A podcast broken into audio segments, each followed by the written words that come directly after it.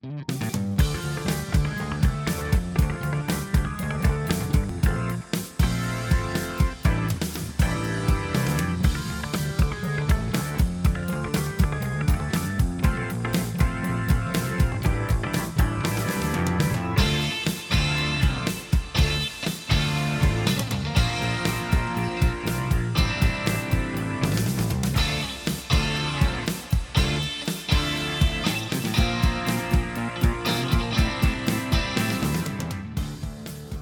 Martin. Sehr geil. Wie war das damals? Anfang der 90er. Hast du gerne mal in den Sportkanal reingeschalten, um die Nächte um die Ohren zu schlagen, um den Super Bowl verfolgen zu können? Nie. Ich habe mich, ich interessiere mich heute nicht für Sport. Ich habe mich damals nicht für Sport interessiert. Es war mir zuwider. Das war alles kostbare Zeit, die ich mit anderen schönen Sachen hätte verbringen können. Und dann auch getan habe. Lieber den Kampfsport auf Super Nintendo. Beispielsweise. Ich habe auch keine Sportspiele auf den Konsolen oder auf dem Computer gespielt. Also wenn wir jetzt mal Rennspiele oder Klopperspiele außen vor lassen. Aber, aber keine äh, Olympic Games? Nein, alles scheiße. oder äh, Sprintmarathonlauf? Nein, das waren außen, das waren ja auch noch diese furchtbaren Spiele, die im Prinzip äh, fast jeden Joystick kaputt gemacht haben, weil du da wie so ein Besessener dran rumgerüttelt hast. Ja, die bestanden nur daraus, dass du die ganze Zeit äh, abwechselnd A, B, A, B drückst und damit du nur schnell rennen kannst. Die Profis wie ich haben sich natürlich beholfen, indem sie eine Batterie genommen haben und dann einfach an den beiden Knöpfen hin und her gerüttelt haben, damit du ganz schnell da vorankommst. Äh, aber gut, das, das, das nur mal am Rande, diese Tangente. Das heißt, ich schließe jetzt aus, aus deiner Äußerung, dass du damals in den frühen 90ern am Pausenhof nicht damit angeben konntest, dass du Brian Bosworth schon lange kanntest, bevor er mit äh, Stone Cold äh, steil gegangen ist. Keine Sau kannte doch hier American Football ich wage mal anzunehmen, dass selbst heute noch auf dem Pausenhof jetzt eher von Fußball und Bundesliga als von American Football und dem Super Bowl gequatscht wird. Zu meinem Erstaunen muss, musste ich feststellen, dass tatsächlich einige Leute aus dem Freundeskreis äh, sich gerne mal American Football hierzulande angeguckt haben, sich tatsächlich nachts die Ohren um die Nächte geschlagen haben. Ich habe es jetzt aber leider verpasst, das fällt mir jetzt gerade erst ein. Ich hätte sie mal fragen können, ob denen tatsächlich der Name Brian Bosworth ein Begriff ist. Brian the Boss Bosworth. Genau, aber wenn man sich einliest, äh, dann stellt man fest, ja, 2015 mal aufgenommen worden in die Hall of Fame der größten Footballer aller Zeiten. Gleichzeitig aber auch wurde auch äh, anderswo von einem Sportsender irgendwie als einer der größeren Flops des Sports bezeichnet. Also kurzum, er, er ist offenbar nicht das, was man als äh, Michael Jordan des Sports bezeichnen könnte. Oder kein, nicht der Tom Brody der 80er ich, ich wollte fast sagen, für mich wäre vielleicht doch der Michael Jordan des Footballs, einfach nur deswegen, weil er der einzige Footballspieler ist, den ich überhaupt kenne, weil ich eben Filmbezug habe. Du kennst wohl Tom Brody nicht, oder was? Jetzt, wo du ihn nennst, tatsächlich, äh, der ist mir mal begegnet, der Name. Du kennst ihn bestimmt als den Mann von Giselle Bündchen, glaube ich. Wer ist das nochmal? Oder mit irgendeinem Model. Ich glaube aber, es ist Giselle Bündchen. Ich interessiere mich nicht für so Gossip-Scheiß wie du. Da mich da, ja, ich weiß auch gerade gar nicht, woher ich es weiß. Sicherlich nicht vom Gucken von Footballspielen. Aber dadurch, dass halt natürlich Football in den USA so eine Bedeutung hat, kommt man eben doch nicht ganz drum herum. Und äh, durch die ganze Amerika-Zentrik der deutschen Popkultur wird halt eben jetzt natürlich auch im Spiegel und bei der Tagesschau groß berichtet, wer beim Super Bowl gewinnt und werden natürlich auch Namen genannt und da merkt man sich eben doch den ein oder anderen. Wobei, jetzt, jetzt muss ich das mal persönlich fragen, wie war es denn damals noch in der DDR? Wie, wie präsent war denn da der American Football Sport? Tatsächlich wusste man was darüber. Ich weiß, ich allerdings bin ich mir relativ sicher, man wusste nicht das Richtige darüber. Äh, das wurde bei uns so verkauft, dass das Als eigentlich Rugby. im Prinzip. Ich hatte, ich hatte, glaube ich, nach der Wende was relativ Sensationelles davon mir erwartet, weil es wurde zu Ostzeiten so ein bisschen vorgestellt, als wenn das reines Geprügel wäre ähm, mit noch ein bisschen irgendwie Ballsport. Und super brutal. ja, das ist doch eigentlich und Rugby sowas. Und das ist ja auch quasi aus dem Rugby irgendwie hervorgegangen. Nur mit irgendwie zehnmal so komplizierten Regeln. Irgendwie. ja, mit sinnlos unintuitiven Regeln. Ich verstehe es nicht. Also jedes, fast jeder andere Ballsportart oder wenn man mal jetzt auch Eishockey als darunter zählen, ist eher eine Puck, eine Pucksportart, ja. Aber da hast du überall quasi dieses sehr simple Konzept, dass du im Prinzip deinen Ball einlochst in irgendeine Öffnung. Man könnte da schon gewissermaßen eine sexuelle Komponente dabei sehen. Denn das sind eben beim Football, da wirst du irgendwie quasi nach Yardlinien, die du erreichst, äh, belohnt. Es, ich, ich sag mal, das ist, es ist die ganze Zeit ein Coitus Interruptus bei diesem Spiel. Ja, dauernd Pausen mit Beratungen und sowas alles sehr komisch und es ist eine kom es ist eine seltsames Ge Nebeneinander von bürokratischer Regelwut und Brutalinski äh, Spektakel. Mein Fall trifft's nicht. Und natürlich Das waren Deutschland unter den Sportarten. Footballspieler waren auch auf äh, Konsolen das letzte, was ich gespielt habe, weil ich glaube, ich, ich habe auch nicht kapiert, was ich machen soll. Äh, Das tatsächlich bei mir auch. Ich kann mich auch nicht erinnern, jemals ein Footballspiel gespielt zu haben. Selbes gilt übrigens auch für Baseball. Ich hatte mal Golf auf dem NES, das war ganz nett. Ja, das stimmt. Aber du hast recht, Baseball ist noch schlimmer. Die Amis haben echt eine seltsame Leidenschaft, erstaunlich komische Sportarten, Ball, Ball und Mannschaftssport. Wo viel gewartet, taktiert wird Ja. und, und alle 20 Minuten kommt es mal zu einem kurzen physischen Sprint und dann wird wieder erstmal äh, gedacht, geguckt und gelabert. Aber das ist jetzt meine, mein Profiblick auf das Ganze von außen. Ne? Aber du hast mich jetzt übrigens dazu gebracht, dass ich Giselle Bündchen äh, google. Wer ist das du hättest nochmal? da jetzt schon mal googeln können. Ja, schon getan. Ein brasilianisches Model. Also ich kannte den Namen, aber. Jetzt guck doch gefälligst, ob die mit Tom Brody zusammen ist. Ah, warte mal, ja, genau. Brody. Ich sehe hier kein Brody. Du bist so ein unfähiger Wikipedia-Nutzer. Da hättest du was runterscrollen müssen. Da steht im allgemeinen Infokasten auch ihr Ach, Mama, der heißt Brady. Brady. heißt ah. Brady. Na dann. Ah, Ich glaube, daher kenne ich den Namen aus, aus The Big Bang Theory, war mal von der Brady Family, die. die Nein, Rede, das ist die? Brady Bunch, die hat nichts mit, die hat nichts mit Tom. Brady zu tun. Okay, ihr seht, das ist alles für uns hier eine fremde Welt fürs In der Dachprogramm. Tat. Na, wir, dann lass uns doch mal schneller auf das Gelände äh, umlenken, wo wir uns auskennen, wo wir uns nicht peinliche, peinliche Buchstabendreher erlauben. Motorradsport. Nein. Auch nicht. Auch nicht. Gut, dann Nämlich zu, zu, zu stattlichen Typen, die es einfach drauf haben, Leute zu verwamsen und sie auf dekorative Art und Weise abzuknallen. und dabei im besten Falle noch eine äh, unvergesslich bescheuerte Frisur tragen. Und Freunde schöner Frisuren. Genau. sind. Ja, genau. Ähm, Brian Bosworth, ehemaliger Footballspieler, der eben 89 aufgrund einer Verletzung seine Karriere beenden musste und dann eben äh, sein Glück mal versuchen wollte im, im Filmbusiness. Und man kann auf alle Fälle schon mal sagen, er hat nicht gefunden. Er sucht er sucht's noch.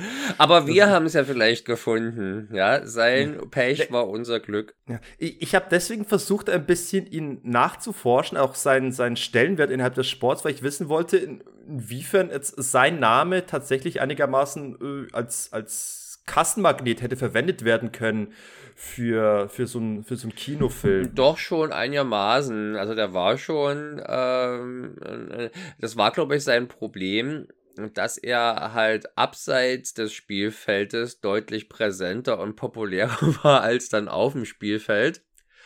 Und äh, der, war, der war also eine Präsenz und äh, war auch, hatte eine gigantische Fanschar, die sich alle die gleichen albernen Frisuren haben wachsen lassen. Also das, was er hier an dem ersten Film, mit dem wir heute sprechen wollen, äh, trägt auf dem Nischel, das ist tatsächlich gewissermaßen sein, sein, sein äh, Standard-Look.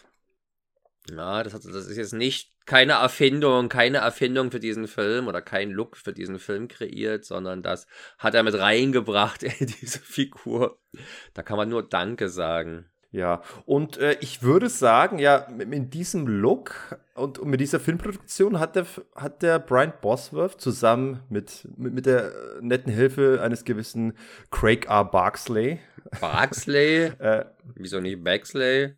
Barksley klingt besser. Naja. Äh, mit, mit dem hat er einen Film geschaffen, über den wir heute sprechen wollen und für den ich vorausschicken würde, das ist wirklich so die Art von Film. Es ist die Blaupause dessen, wofür dieser Podcast hier steht. Also wenn ich unseren Podcast Nachtprogramm mit einem einzigen Film beschreiben müsste, äh, dann wäre Stone Cold tatsächlich ein Kandidat. um das mal in Worte das zu, stimmt. zu fassen. Ich hätte den natürlich irgendwie eigentlich anders geframed. Natürlich wird das also heute ein Brian Bos Bosworth Double Feature. Brian Bosley ist das verbindende Element. Aber eigentlich finde ich, ist es vielleicht angemessener, Stone Cold anders zu framen, nämlich als das glorreiche Finale einer Trilogie von Actionfilmen, die von Craig R. Bexley inszeniert wurden. Und Aha. von denen halt eben dann der Stone Cold, da, naja, da können wir uns ja gleich unterhalten, ob es jetzt da, da, das Spektakel, äh, der spektakuläre Höhepunkt dieser Trilogie ist. Die hast du ja auch, glaube ich, alle gesehen, oder? Ich, ich habe ich hab tatsächlich eine Lücke beim, beim Craig. Bei diesen drei Filmen hast du eine Lücke bei, ja, warte mal, ich, ich suche nur mal kurz den Craig R. Barksley. Der hat doch bestimmt noch mehr Filme. Ja, aber es sind tatsächlich, diese drei sind eigentlich die wesentlichen. Danach ja. hat er vor allem eine endlose Flut von äh, Stephen King TV-Verfilmungen bestritten. Ja, also ich habe tatsächlich sein Erstlingswerk, den Action Jackson, habe ich bis heute, äh, ist, ist mir entgangen. Echt, echt, echt nicht gesehen. Den wollte ich mir immer für einen Podcast aufbewahren. Mein, mein erster Film mit ihm war eben Dark Angel, aka I Come in Peace, den ich mal im Fernsehen mitgenommen habe. Und äh, wenn man so über die anderen Filme guckt, äh, da ist jetzt, also die späteren, da ist jetzt tatsächlich nichts dabei, was mir groß was sagt. Wir können dann aber, wenn wir irgendwann mal über die Sniper-Reihe sprechen, wenn wir nochmal auf ihn zu sprechen kommen, weil er Sniper 2 inszeniert hat. Ein Fernsehfilm. Das war nochmal seine Rückkehr zum, äh, das war nochmal seine Rückkehr zum Actionfilm. Ja, Fernsehfilm, eigentlich ist es eher ein DTV-Film, würde ich mal sagen. Ja, jedenfalls, äh, ich kannte halt den Barksley durch Dark Angel aus dem Nachtprogramm im Fernsehen, damals mitgenommen. Action Jackson, wie gesagt, ist mir damals entgangen und habe ich bis heute jetzt noch nicht nachgeholt, aber ich, ich habe Bock auf den, den ich suche nur nach der passenden Gelegenheit. Der Baxley ist ja ein Mann, der aus der Stunt-Schiene kommt und hat eigentlich auch da relativ wenig große Credits über die Jahre angesammelt. Also der hatte zu diesem Zeitpunkt deutlich weniger Hochkaräter auf dem Konto als zum Beispiel jetzt ein Vic Armstrong oder sowas. Sein größtes Ding war eigentlich die Stunt-Regie und Second-Unit-Regie für Predator. Ah, ja, interessant. Ich persönlich muss ja sagen, ich zähle Craig R. Barksley zu den großen vier Stunt-Koordinatoren oder was? Nee, der äh, Actionfilmregisseure des zweiten Grades. Die großen vier, aber vom, aus der zweiten Reihe oder was? genau. Okay, das ist ja eine sehr spezielle Unterteilung. Und, und, sie, und sie eint alle, dass sie äh, einen zweiten Namen haben, der mit einem, ja, mit, nur mit dem ersten Buchstaben gedeckt wird. Das ist eben, also die, die haben alle, diese vier Regisseure haben alle mindestens zwei Actionfilme auf dem Konto mit namhaften Darstellern, äh, die auch im, im Kino so ordentlich bisschen gerumst haben, aber eben auch die Filme eher zweite Klasse sind im Vergleich zu den äh, Terminators, die es da so gibt. Dann nenn mal die anderen Dreier. Das sind für mich dann noch der Mark L. Lester, mhm. bekannt von, weißt ja, ne, Phantomkommando. Mensch. Das ist eine fast, muss, eine, muss das ist fast, das ist eine Beleidigung, dass du mir unterstellst, dass ich nicht wüsste. Wir haben selber hier schon über Mark L. Lester gesprochen. Und ich habe dir von seinem tollen Pterodactyl-Film erzählt. Stimmt, Pterodactyl, genau. Dann gibt es noch äh, den, den George, den Pan Cosmatos. Mm, ja, äh, Pan ist aber kein Buchstabe, sondern schon ein Mittelname. P, George P. Cosmatos. Ah, das ist ja mal abgefeimt, dass die hier einfach nirgendwo das Paar P. Cosmatos genannt, aber geschickt, okay. Genau. Und äh, der letzte ist der, der Dwight H. Little. Ähm.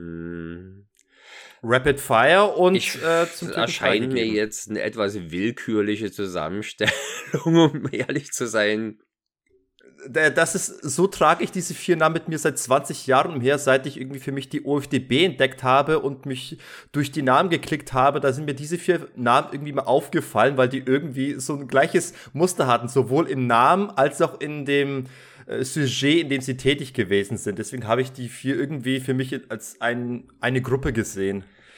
Ja, die könnten schon so in Sachen äh, die Art von Film, die sie inszeniert haben und auch, dass sie halt so kurzweilig mal Ruhm hatten, na, ja. die Filme.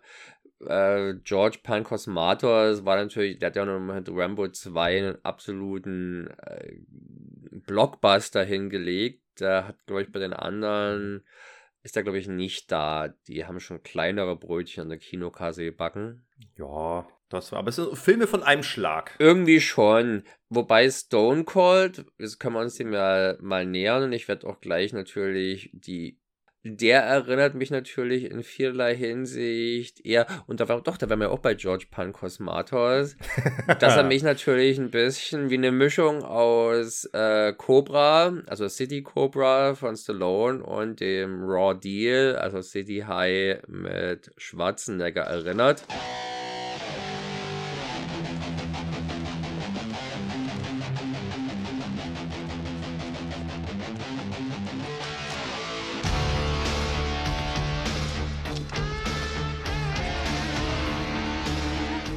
Stone Cold heißt auf Deutsch auch Stone Cold kalt wie Stein.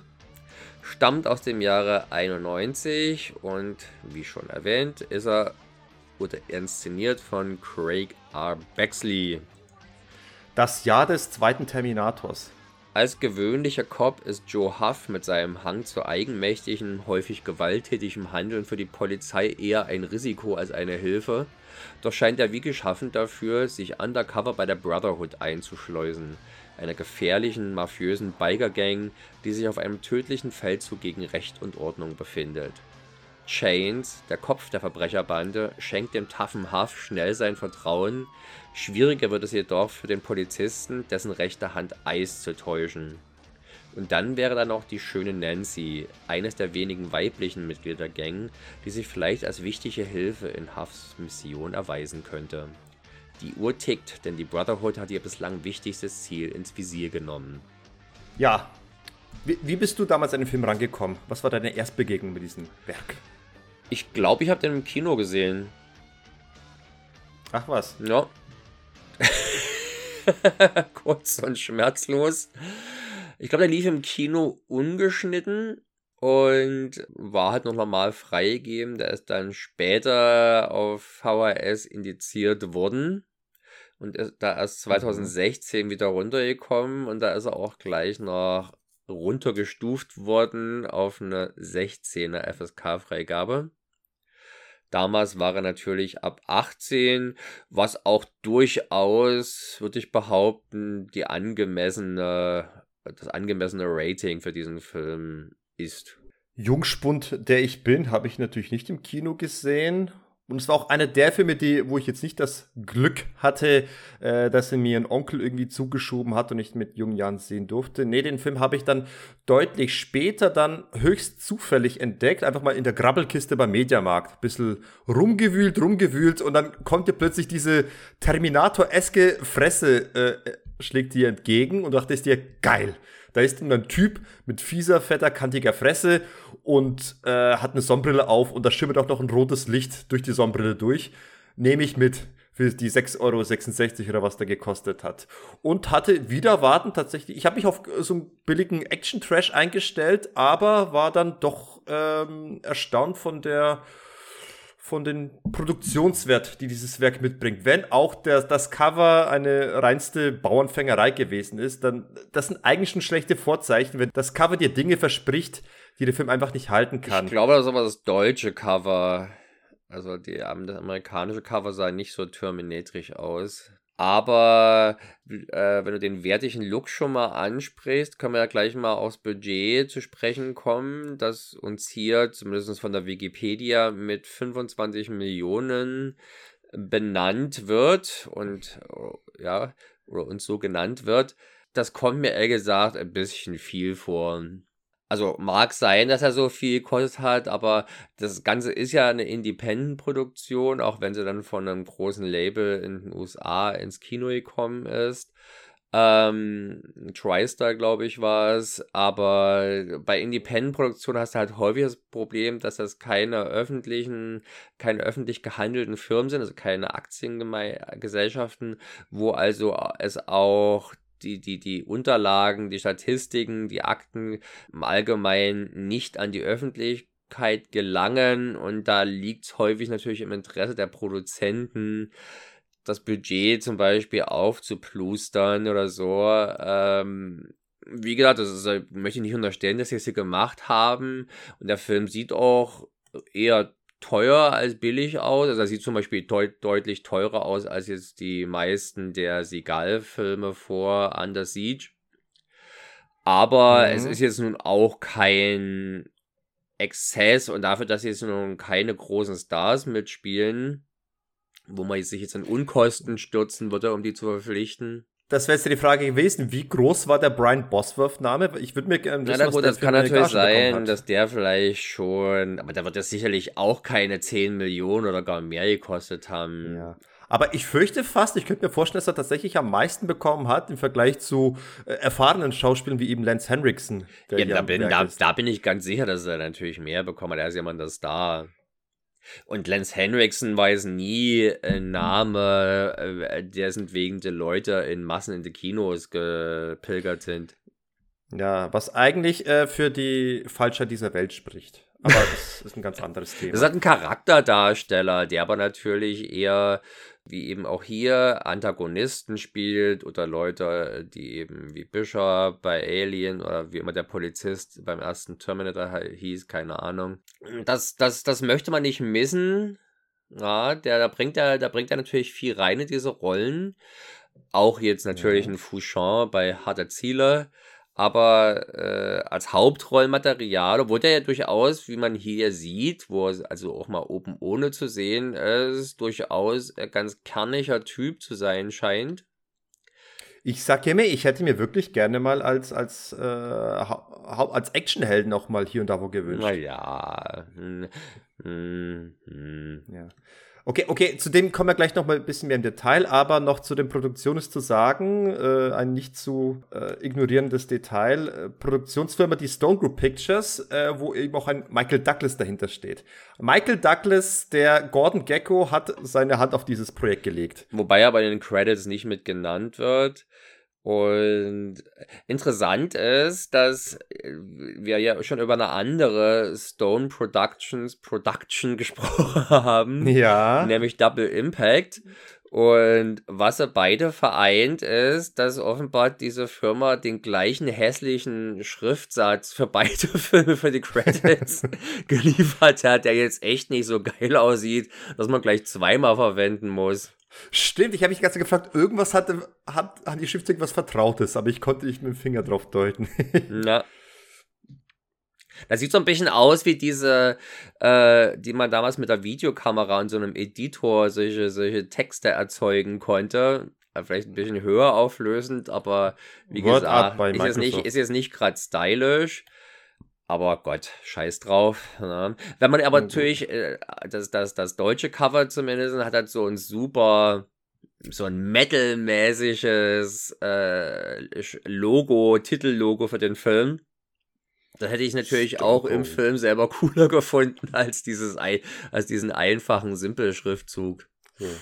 Nun, dann gehen wir mal in, in den Film selbst hinein. Äh, ich, ich finde, der, der Anfang des Filmes, die, die, die ersten paar Minuten, wo unser Charakter eingeführt wird, der hat mich stark erinnert an sowohl Cobra, die City Cobra, ja. als auch der zweite Steven Seagal-Film Hard to Kill.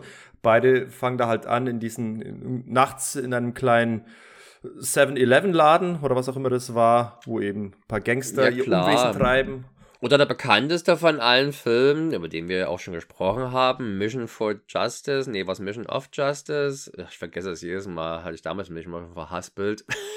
Jedenfalls dieses Jeff, Jeff Wincott-Vehikel, wo doch auch, glaube ich, zu Beginn ein das ist eigentlich, glaube ich, ein beliebter Trope zu Beginn eines Actionfilmes, dass dann der, der, der versierte Actionheld dort einen Überfall verhindern kann. Aber das ist für mich immer sehr, ja, wie du sagst, be beliebt und auch bewährt. Irgendwie, das, das saugt einen gleich in den Film rein und hat für mich so ein richtig schön, das ist das, was ich in so einem Spätnachtfilm verstehe. Wenn ein Film damit beginnt, dass irgendwo in einem Laden irgendwie äh, böse Buben mit, mit Waffen durch die Gegend wedeln und ja. dann eben ein harter Kerl, der Kerl reinkommt, um den ordentlich die äh, einen aufs Maul zu hauen oder Knochen zu brechen, was auch immer.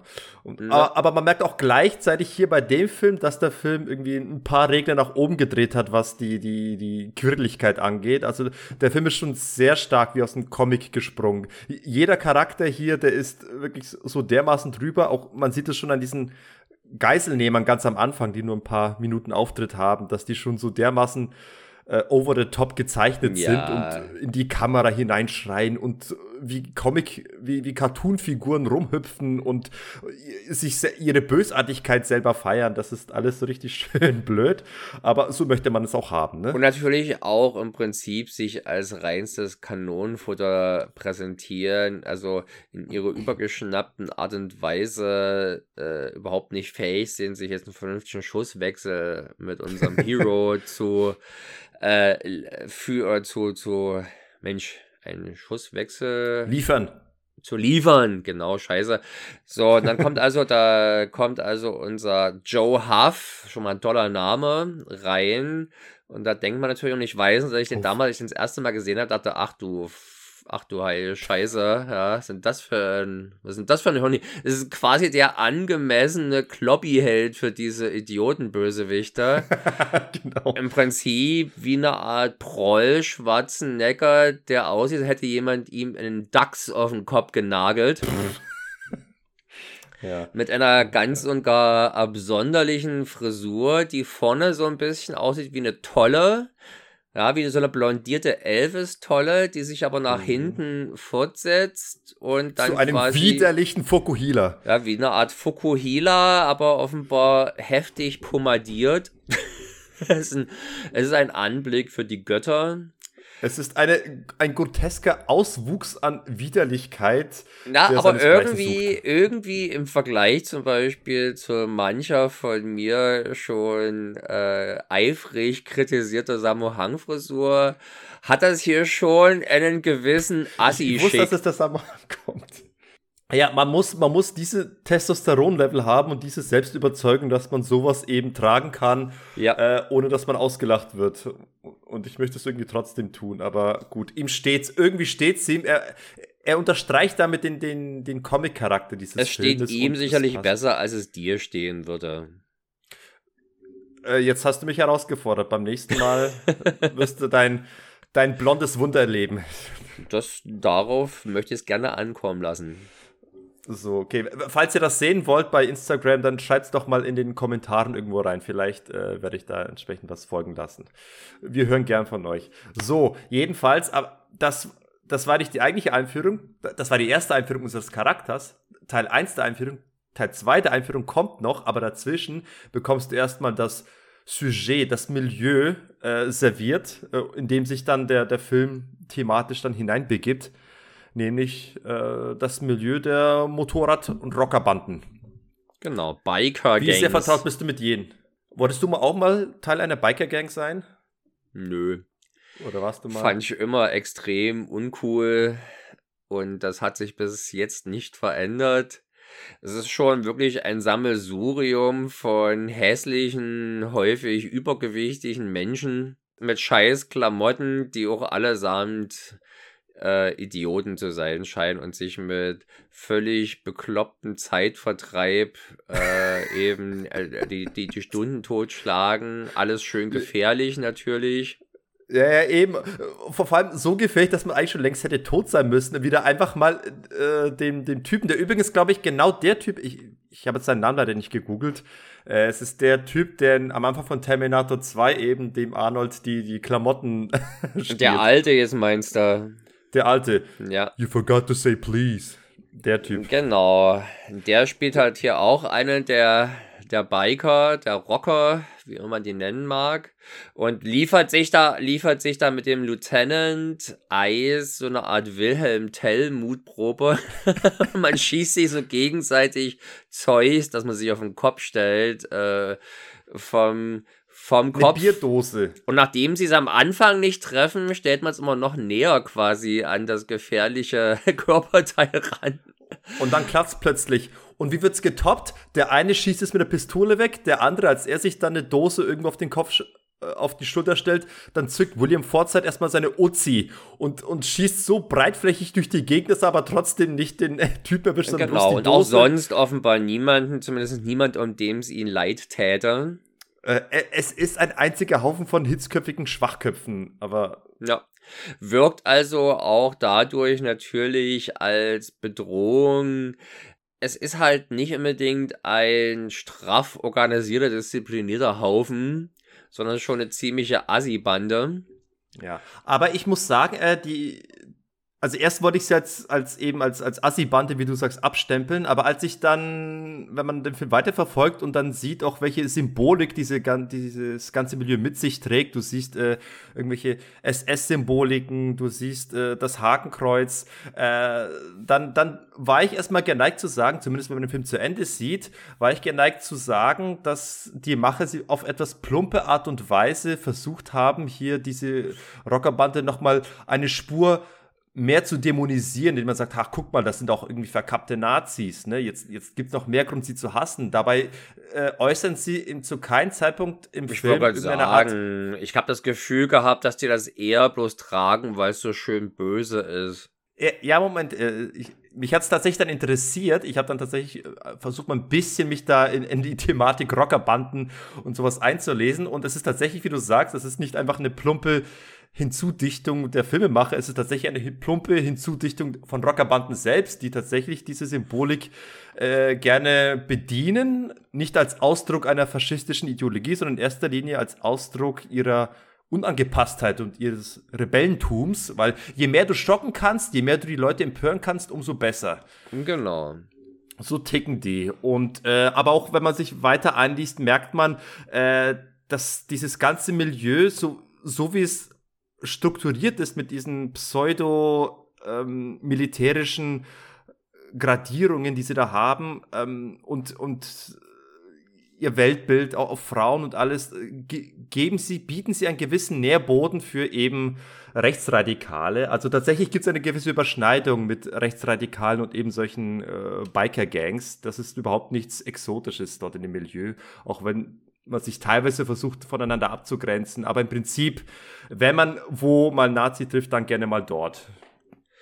Ja, ob das jetzt, ich meine, das sind Verbrecher, das ist ja hier Teil der Handlung, dass Verbrecher sind. Ob die jetzt nebenbei auch noch ein bisschen äh, Nazi-Fetischismus betreiben oder so, das ist eigentlich unerheb unerheblich. Es soll halt einfach normal symbolisieren und verdeutlichen, dass das hier böse Buben sind. Ja, ja genau. Bürgerschrecke von der übelsten Sorte. und ja. dementsprechend. Und am Stich sind sie aber auch nichts mehr als einfach eine mehr oder weniger gut oder schlecht organisierte äh, kriminelle Vereinigung. Einfach eine Mafia, nur halt eben die gerne nicht Anzug und Krawatte trägt, ja, ist doch nun letztendlich äh, die, die, die Biker-Gangs oder Rocker-Gangs sind ja nun, also sei es jetzt die Hells Angels oder die Bandidos, Bandidos. oder sowas, sind ja nun in sehr vielen äh, nahe Teilen des organisierten Verbrechens tätig, Bordelle, Drogenhandel, alles Mögliche. Ja. Und insofern fand ich tatsächlich, haben die tatsächlich dieses Milieu gut eingefangen. Also auch, dass, dass die Frauen werden in diesem Film wirklich als Besitztümer be behandelt und so läuft es offenbar auch wirklich so da, äh, in echten Rockerbanden, dass dann Frauen irgendwie äh, Tattoos tragen, wo dann offen, ganz offenkundig steht, äh, Property of und dann wird halt irgendwie der, der Biker-Künstlername genannt, der dahinter steht. Also ich weiß nicht, ob das jetzt äh, das ist kein Film von der gesamten Handlung, von der gesamten Aufbau, der jetzt irgendwie den Eindruck erweckt, dass er realistisch wäre oder eine er, er ist, er ist keine Milieustudie, aber zumindest habe ich, wenn man sich ein bisschen einliest, merkt man, sieht man dann doch ein paar Parallelen. Ich weiß nicht, ob es erfreuliche Parallelen sind, aber zumindest scheint das nicht komplett aus, aus der Nase gezogen zu sein. Wenn es das wäre, wäre es mir auch, äh, würde ich es ihnen nicht übel nehmen. Na? Äh, ob die jetzt zum Beispiel solche idiotischen äh, Spiele machen, wo eine derartige Verletzungsgefahr besteht, auch für Umstehende, das wage ich zum Beispiel mal be zu bezweifeln. Ja, das ist nämlich dann einfach nur eine die comichafte Übertreibung dessen. Ja, Eben, aber wie gesagt, von dem Helden und seiner ha und seinen Haaren über sein Haustier äh, hinaus, dann eben zur Handlung hinweg, macht hier nichts den Anschein, als sollte man es jetzt so richtig ernst nehmen. Obwohl es natürlich schon, also äh, also als sollte man das jetzt quasi über die Handlung hinaus ernst nehmen.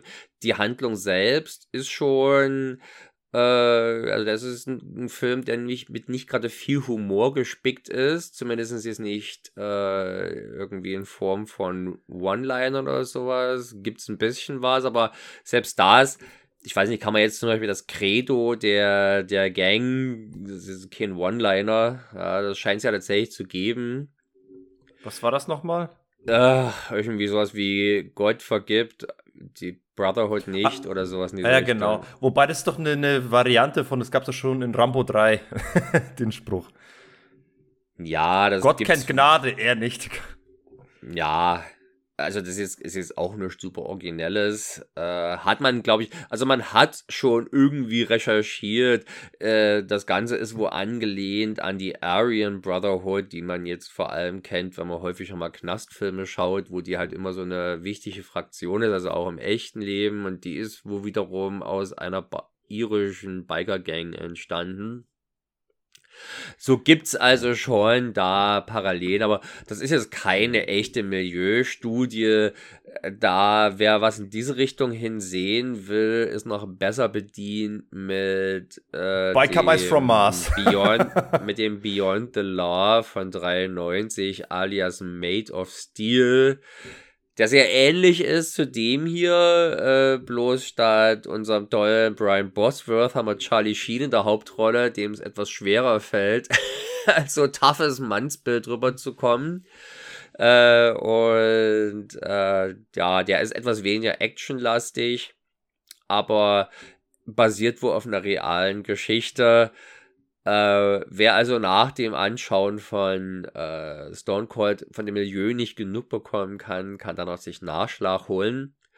Ich selber habe den Film eher trotz des Milieus genossen. Ja, das ist eigentlich so ein Punkt, der mich theoretisch auf das Tanks bringen müsste, genauso wie die Undercover-Story, wovon ich eigentlich kein Riesenfan bin. Hast du schon mal erwähnt bei Police Story 3 zum Beispiel? Genau, aber trotzdem äh, schafft der Film mich da sehr schnell drüber wegzutrösten. Ja, zumal, wenn es schon die Bösewichter sind, dann ist es doch umso besser, wenn er dort mal aufräumt und den mal. Genau, wir können mit, ja noch mit kurz. Fokuhila ins links, rechts um die Ohren haut. Wir können ja noch kurz zu den Bösewichtern kommen. Du hast ja schon angesprochen, dass äh, Lance Henriksen spielt also den Chains, den durchtriebenen Obermacker dieser, dieser Gang. Was für ein bekloppter Name, Chains, wie die, wie die Ketten im Eigentlich Plural. Das ist ganz cool. Chains, also nicht Chance, das, das, das kenne ich Chance noch als Namen. klingt ja doch viel beschissener. Chains Chance. hingegen klingt schon, das, das klingt schon cool. Da hat man klirrende Ketten, so äh, assoziiert man damit irgendwie. Du willst mir sagen, du findest Van Dams Rollennamen harte Ziele nicht cool? Der heißt Chance. Chance Bordeaux oder so. Eigentlich müsste man auch sagen, wenn er schon Bordeaux heißt, müsste er doch auch Chance heißen. Aber zurück hier, dann hat er eben noch sein Lieutenant Ice, der von William Forsythe gespielt wird, der ja zur gleichen Zeit auch eine ähnlich sympathische Rolle in oh, ja. Out for Seagals Out for Justice gespielt hat. Richie, glaube ich, hieß er da. Der durchgeknallte Mafiosi, der da auf Killing Spree geht äh, über eine Nacht. Äh, hier darf er nur die zweite böse Geige spielen. Äh, dafür darf er mehr von seinem adipösen Oberkörper zeigen. Wer das ja. schon mal sehen wollte, da kommt er. Und auch seine, seine rüde Maskulinität zum Besten geben. Ja, ja. Also das ist, da weiß ich zum Beispiel nicht, wie das bei den Bikern oder bei den Rockern ist, inwieweit jetzt die ihren Körper irgendwie in Schuss halten. Dem Klischee nach scheint es sich ja vornehmlich von Bier und Hamburgern zu ernähren und vermutlich noch Fritten dazu. Und Zigarren. Ja, das ist, und, der, das, und das, vom das, Adrenalin. Ist, das ist dann der Diätteil. Aber eigentlich ja. müssten die nicht Zigarren rauchen, sondern müssten Kautabak kauen und das überall die Aulen, die Brauen dann hinspucken. Nein, die, die müssten eigentlich ihren Auspuff die ganze Zeit lutschen und inhalieren. So, das so machen sie natürlich. Für den, das ist dann das Inhalieren, genau. Ähm, jedenfalls sehen die jetzt hier alle nicht gerade sonderlich sportlich aus, abseits von eben Chains, der, äh, da war ich ganz überrascht, den guten Lance Henriksen, was er durchtrainiert, ist vielleicht ein bisschen viel gesagt, aber doch ich hätte es nicht erwartet. Ich hätte da eher ein dünnes Hemd erwartet. Äh, ich hätte auch so, so eine Hühnerbrust erwartet, aber tatsächlich äh, hat er da was. Und ich, und ich weiß nicht, ob er extra für diese Rolle, nur für diese paar Szenen, sich da ins Fitnessstudio begeben hat oder hat begeben müssen. Aber ich kann mir gut vorstellen, dass der, dass der Lance Henriksen einer ist, der gerne auch ein bisschen äh, Sport treibt, um fit zu bleiben. Das ist ein Wenn er Kerl, schon mit seinem Gesicht, der hat halt natürlich auch das Pech, der arme Kerl, der sah ja 84 schon fast so aus, wie er heute aussieht.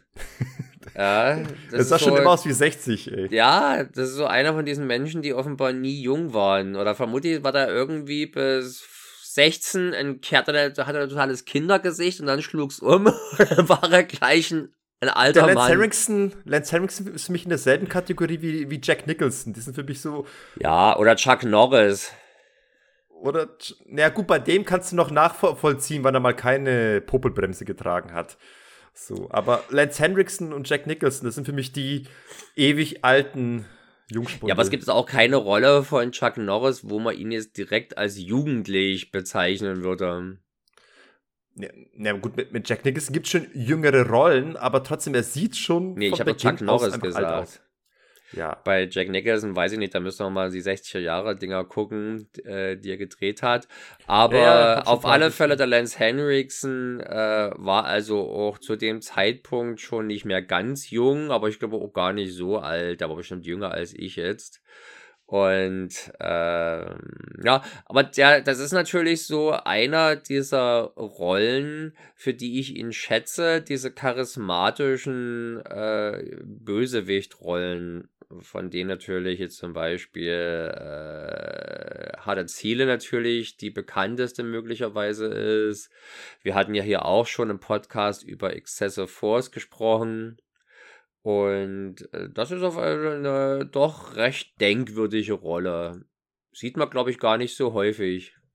Äh, ganz kurz, Lance Henriksen geboren am 5. Mai 1940, das heißt, er war 51 Jahre alt bei dem Dreh. Echt? Mein Gott. Wie gut er sich gehalten hat, ne? Eigentlich schon, ne? Und übrigens, wenn man schon mal dabei ist bei Lance Henriksen, seine erste Filmrolle geht aufs Jahr 1961 zurück, The Outsider. Äh, ein Film von Delbert Mann, noch nie gehört. Aber das nur am Rande. Wir okay. machen mal einen Lance Henriksen Podcast und dann werden wir da mal in Tiefe reingehen.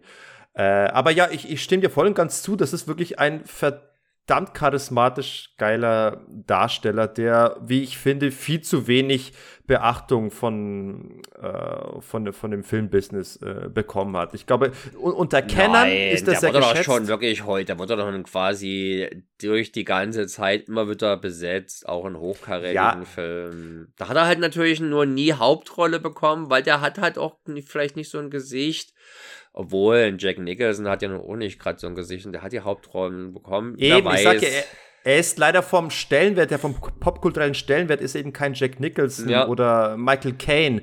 Das war da, glaube ich, auch nie im, in Gefahr, mal einen Oscar zu gewinnen oder so. Eben, aber er hätte es eigentlich verdient. Er ist einfach ein verdammt nochmal fähiger Mann, der einen Film so dermaßen aufwerten kann. Auch wenn es schade ist, dass er meistens eben nur für Bösewichtrollen gecastet wird, aber das kann er eben so verdammt gut. Na komm, seine bekannteste Rolle ist ja nun Bishop äh, aus Aliens und das ist kein so, Bösewicht. Ja, stimmt. Ich, ich dachte, du sagst jetzt Terminator. Oder, Oder nee, Pumpkinhead. Pumpkinhead ist seine. Oder halt Millennium, die Serie wo er die Hauptrolle spielt.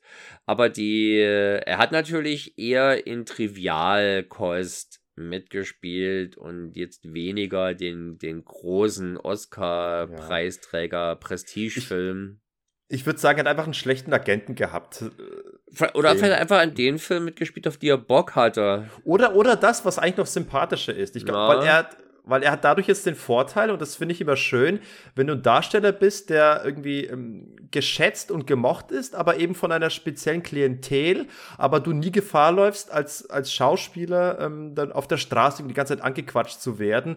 Und wenn, kommt es selten vor und dann eher in so Nerdveranstaltungen. Und das finde ich eigentlich ganz cool, dass du dann so eine Waage gefunden hast zwischen Prominenz und äh, Privatsphäre so wie er. Davon schwärmst du ja häufiger mal rum, dass ich immer das Gefühl habe, dass du die, diese, diese Leute aus der zweiten Reihe beneidest, dass sie gleich, dass sie sowohl in coolen Dingern mitspielen, äh, wo sie für ihren Kindern angeben können, aber auf der Straße nicht behelligt werden vom, ja. vom Fanmob. Ich, ich freue mich für die einfach. Weil ich glaube, tief im ist es doch das, was doch, äh, je, wonach sich auch ein Brad Pitt sehnt. Ich weiß nicht, keine Ahnung, wonach er sich sehnt, ist mir auch relativ egal. Aber da Lance Henriksen hat halt nicht nur, ist halt nicht nur ein fähiger Schauspieler, er hat halt auch wirklich ein sehr ähm, memorables äh, und Erinnerung, ja doch erinnerungswürdiges Gesicht mit knittrigen, coolen Zügen, viel Charisma, einer coolen Stimme, da passt einfach alles. Ja, und ich sehe den auf jeden Fall auch gern, wenn ich jetzt gerade bei irgendeinem, so also das ist ja zum Beispiel bei, äh, na, äh, wie heißt der verdammte Vampirfilm von der Bigelow? Near Dark. Near Dark mitgespielt hat, das hat dann durchaus mich dann nochmal dazu bewogen, den Film zu gucken. Ja, nicht, dass es sich jetzt alles in allem äh, gelohnt hätte für mich, aber wenigstens habe ich ihn jetzt verbucht und Lance Henriksen war natürlich auch ganz cool, auch wenn er da natürlich ganz schön verkeimt war. Und ich gestehe, so dieser Edelschurke in Hard Target hat mir tendenziell auch schon mal besser gefallen als dieser Biker-Typ hier. Einfach, weil mir natürlich diese Biker schon weniger durch ihre Verbrechen als durch ihre Biker, durch ihr Biker-Sein irgendwie ab, die schrecken mich ab. Ja, das ist durch so, ihre Schwachköpfigkeit, sag's einfach. Ja, das ist halt wirklich eine Subkultur, die mir auch mal so gar nichts gibt. Und äh, interessanterweise, ich frage mich, ob die Songs, die im Spiel, ach Quatsch, im Film relativ großzügig äh, eingestreut werden, ob das jetzt äh, Musik sein soll, wie sie Biker gerne hören, das kam mir nämlich überraschend soft vor. Uff ja, ist halt, ist halt der Hardrock äh, der damaligen Zeit. Black Metal war gerade erst und Fresh Metal ist gerade erst ein paar Jahre alt gewesen, knapp zehn Jahre vielleicht. Ich habe aber daher. wirklich keine Ahnung, was Biker so hören. Ich glaube nicht, dass die jetzt immer ganz hart am Puls der Zeit sind, was jetzt irgendwie Rockmusik betrifft. Für mich die typischste Lederkluft-Biker-Musik, Nieten-Lederkluft-Biker-Musik ist für mich äh, Judas Priest. Äh, ich würde eher denken, so. dass die sich immer ein Abo haben für jedes Jahr, dann wenn neue Coverversionen von Born to be Wild rauskommen. Ja, das haben die Rocker von vor in den 60ern gemacht vielleicht. ja, ich weiß nicht, so ob der, ob wie die, wie die, wie die sich updaten kulturell. Da erfährt man hier nicht so viel drüber. Ich wünschte, ich hätte die Zeit gehabt, noch ein paar Interviews zu führen bei den Hells Angels und Co. Einfach mal zu wissen, was die so auf Spotify für Playlisten haben. Das machst du mal. Ich weiß jetzt zumindest in Leipzig äh, gibt es zwei Kneipen, die auch recht prominent in der Stadt sind, die von den Hells Angels geführt werden. Da könnt ihr mal vorbeikommen, mal fragen, darf ich mal Ihren Chef, Ihren Chef sprechen? Ich möchte mal zu seinem Musikgeschmack befragen. Das ist ah, doch so ein Rocker oder? Einer, einer von diesen Rockern, der hört doch bestimmt gerne Bon Jovi oder sowas. Sehr gay. Wir quatschen schon wieder über so viele. Wir können auch gerne darüber noch nachquatschen, aber lass uns doch mal bitte jetzt zu, zum Schönen, zum Eingemachten kommen hier bei diesem Film. Ja, ja ich bin auch gerade geschockt. Wir haben jetzt schon 50 Minuten hinter uns und wir haben äh, wir haben es noch nicht mal in die Einführungsrunde Und noch kein von Schuss ist gefallen. no, Moment, bei der Einführung sind jede Menge Schüsse gefallen aber die nicht getroffen Nein, haben. Nein, aber nicht, aber wir haben noch nicht groß drüber gesprochen. Und da muss man jetzt sagen, dass in der Eröffnungsszene ist das eher ganz cool bis grotesk oder eher. Ja, also die, ich möchte zumindest noch mal ganz kurz über die zweite Einführungsrunde von Brian Bosworth sprechen. Ja. Und diese Szene hat es mir wirklich angetan. Und zwar äh, so sehr, dass ich sie gleich mehreren äh, Leuten aus meinem bekannten Familienkreis zeigen musste. Ich musste es unbedingt meiner Frau zeigen. Ich musste es unbedingt meinen Nachbarn zeigen. Ich muss es einem Kumpel zeigen. Ich muss es meinem Bruder zeigen. Diese Einführungsszene, wie Brian Bosworth. Sind die denn nicht vernetzt miteinander und können die sich nicht One-Mails zuschicken? Äh, schaltet eure Klingeln ab, lasst die Rollos runter, sehr gay, geht euch gleich wieder auf den Zeiger mit blöden Fragen.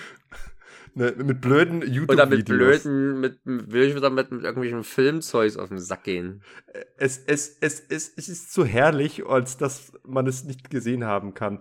Äh, Brian Bosworth oder Joe Huff steht da in seiner viel zu großen Bude für den Job, den er hat und macht sich Frühstück er macht sich vermeintlich Frühstück. Was haut er alles in seinen Mixer rein? Und sieht erstmal erst aus, als käme er gerade von einem Aerobic-Workout zu einem Jane Fonda-Video äh, mit so einem luftigen Oberteil, irgendwie so halb armfrei. Äh, sieht auf alle Fälle gar nicht mal so tough aus und macht sich halt, das ist ja durchaus was, was auch häufiger in 80er Jahren gefeatured wird, wenn die harten Männer machen sich so einen harten Drink, äh, Tiger on the Beat zum Beispiel, obwohl, nee, da macht er, glaube ich, nicht so viel merkst, der Joy und Fett, der haut sich da einfach bloß, glaube ich, zwölf Eier ins Glas und säuft die aus. Ja, genau. Nee, der Brian Bosworth ist ein bisschen äh, kreativer und der der legt Wert auf mehr Vielfalt in seinem Smoothie. Genau. Was kommt in seinem Smoothie rein? Erstmal Orangensaft, ja. Soweit so gut. Und danach als nächstes Snickers. ja, aber eigentlich ist das, wo der, der Punkt, wo die Augenbrauen sich, denke ich mal, beim Publikum hochziehen, ist der Moment, wenn er Eier reinschlägt und dann nachträglich die Eierschalen in das Ding wirft. Herrlich. Nein, ich komme ich komm erstmal nicht da, darauf klar, wie er die Snickers-Packung aufmacht. Mit den Zähnen, er geht nicht entlang der, der Kerbe, die extra vorgeschnitten ist, damit man da schön entlang aufmachen kann. Nein, er tut seitlich, lateral, beißt einfach das Ding ab und schmeißt das Snickers rein. Nicht nur das, auch noch ein zweites. Und äh, so, so rabiat wie er da vorgeht, habe ich mich eigentlich gewundert, dass nicht gleich eigentlich auch die Plastikpackung mit reingeschmissen hat. Die hätte eigentlich auch genauso gut mit verdauen können. Ja, so, aber was ist denn dann die Überraschung, Sergej? Nee, Moment, nee, Moment mal, es geht weiter. Dann kommen erst noch Kartoffelchips rein. Ja. Und dann kommt noch eine Banane rein und dann noch, dann kommen die Eier von dir und dann kommt noch das Tabasco und dann, ja, wird das Ganze schön homogen durchpüriert und dann kommt der große Gag, das kriegt sein Haustier äh, hingestellt, den Napf mit dem Smoothie. Sein Haustier ist aber jetzt nicht irgendwie ein kleiner süßer Hund oder sowas und vielleicht irgendwie auch ein Ferkel, sondern es ist ein verdammter Komodo-Varan. Nein, und, ein Nilvaran. Ein Nilvaran. Entschuldigung, du bist der Ex-Experte. Habe ich natürlich sofort erkannt, als ich bei der IMDb in den Trivia-Bereich geguckt habe und da stand. Da war das also natürlich Englisch Nile Monitor, wo ich mir gar nichts vorstellen konnte. Habe ich dann bei Wikipedia eingegeben und auf Deutsch immer ein Nilvaran ein Vieh von dessen. Ein Komodo-Varan kenne ich auch, aber von einem Nilvaran habe ich noch nichts gehört. Kann bis zu zwei Meter lang werden. So groß war das Vieh auf Fall nicht. Ja, und ich wette, auf ihren Speiseplan steht bestimmt nicht Snickers mit Eierschalen. Nee, da weiß auch die, da weiß der Trivia-Bereich zu sagen, dass äh, die, die Warane sind Fleischfresser und die frittierten, äh, diese frittierten Chips können gefährlich werden für das Vieh. Die, die, die ähm, Snickers auch. Eigentlich sind nur die Eier okay. Ach so. aber vermutlich auch eher, aber vermutlich auch eher ohne Schale, könnte ich mir vorstellen. Na, die haben viel Kalzium, die Eierschale. Und das muss Eier. natürlich aber auch eine Mörder-Küchenmaschine sein. Der hat ja die Eierschale offenbar wirklich rückstandsfrei zerkleinert und offenbar zu Pulver gemacht. Ja, Beeindruckend. Das, das, das, ist, das kann der Jack LaLanne Power Juicer. Der kann sogar Beton dir äh, zermalmen in Pulver. Da, da sehen wir also auf alle Fälle, dass unser Hero nicht nur ein tougher Typ ist, sondern also auch äh, ganz liebevoll und fürsorglich mit seinem kaltblütigen Haustier umgeht. Und interessant, dass er das dann, dass das Vieh dann ja nochmal für einen Gag benutzt wird. Nämlich, ja, für, für, ein, für einen Gag, wenn später dann sein vermeintlicher Partner in Sein Vorgesetzter, was heißt sein vermeintlicher? Der, halt sein, der Partner. Ja, Vorgesetzter. Genau, reinkommt. Der, ja, und dann, da zuckt's nämlich unter der Decke und man denkt natürlich, dass das Publikum freut sich schon diebisch, dass bestimmt dieser Agent, der übrigens von dem gleichen Schauspieler gespielt wird, den äh, King of Queens Kenner als Doug Heffernans Boss, Supervisor O'Boyle kennen. Ach, daher kenne ich den Typ. Oder als Chandler Bings Chef äh, aus Friends, mhm. der so nervig ist. Und äh, ja, und der, da denkt man also schon, na, gleich zieht er die Decke zurück und der so zuckt und dann wird er dieses Vieh sehen und wird sich übelst erschrecken. Aber nein, es ist eine nackte, schöne Frau drunter. Und ja. ja. Und dann auch herrlich der, der Kommentar von Brian Bosworth. Äh, have you ever have you seen one of those? Hast du mal eine von so, solchen Dingern da gesehen? Also ganz klar, als die Frau so objektifiziert und so ganz äh, flapsig sie so als so ein sexy Stück so bezeichnet, das da halt so rumliegt. Im ja. O-Ton sagt er, have you ever seen one of those? Ach so, okay, ja. Oder one of these. Das habe ich mir jetzt nicht gemerkt. Ja, nee, das hat, hat man schon gemerkt. Der Film hat dann auch schon, auch abseits des Rockermilieus her, herrschte schon sehr, sehr, sehr äh, fragwürdiges, für die Traditionelle Zeit so Sitten. Traditionelle patriarchale Sitten herrschen dort. und vor allem die Frau, die ist doch gar nicht mal geschockt davon, dass jetzt da so ein fremder Typ da, äh, da hockt und, und, und die sie angafft oder sie, ja. sie halbnackt sieht. Das ist dann, das sind so die Mädchen da, die sind so leicht zu haben und liegen da rum und hahaha und jetzt gehe ich mal wieder. Jedenfalls, was schön ist an diesem Film, der jetzt nicht allzu lange geht, ich glaube, der geht nur gut anderthalb Stunden oder rund anderthalb Stunden, äh, dass der jetzt nicht gerade viel Zeit damit verschwendet, die Undercover-Operation vorzubereiten und dann einzufädeln, sondern das ist schon ein grober Film, wo mit groben Methoden gehandelt wird und wo es jetzt also auch keine raffinierten Pläne braucht, um reinzukommen. Ja, ja, vor allem, was ist das, das Aufnahmekriterium, das Einstellungskriterium für Joe Huff, um weshalb er sich als der geeignetste gezeigt hat, um in dieses Milieu einzutauchen. Er hat die meisten Rocker, Biker festgenommen in genau dieser Stadt. Und deswegen Alabama. soll es dort in Alabama. Und deswegen ist er am besten geeignet, dort un unerkannt dort sich einzuschleusen. Ich hatte, Super. ja, aber vor allem ist er ja gerade suspendiert vom Dienst, weil er eben so, sagen wir mal, nicht immer nach Vorschrift handelt. Ich dachte, deswegen wegen seinem vorherigen Auftritt, weil er Leute hat irgendwie in Cola-Dosen reinlaufen lassen. Genau, das vermutlich. Es wird nicht, da wird jetzt nicht genauer drauf eingegangen, aber wenn man den sieht, wie er sich benimmt, ja, dann kann man, dann, dann wundert es eigentlich nicht groß, dass der äh, suspendiert ist. Und dass er natürlich damit vielleicht besser in eine Rockerbande reinpasst, als eigentlich in die, in, in die Polizeibehörde, ist auch klar.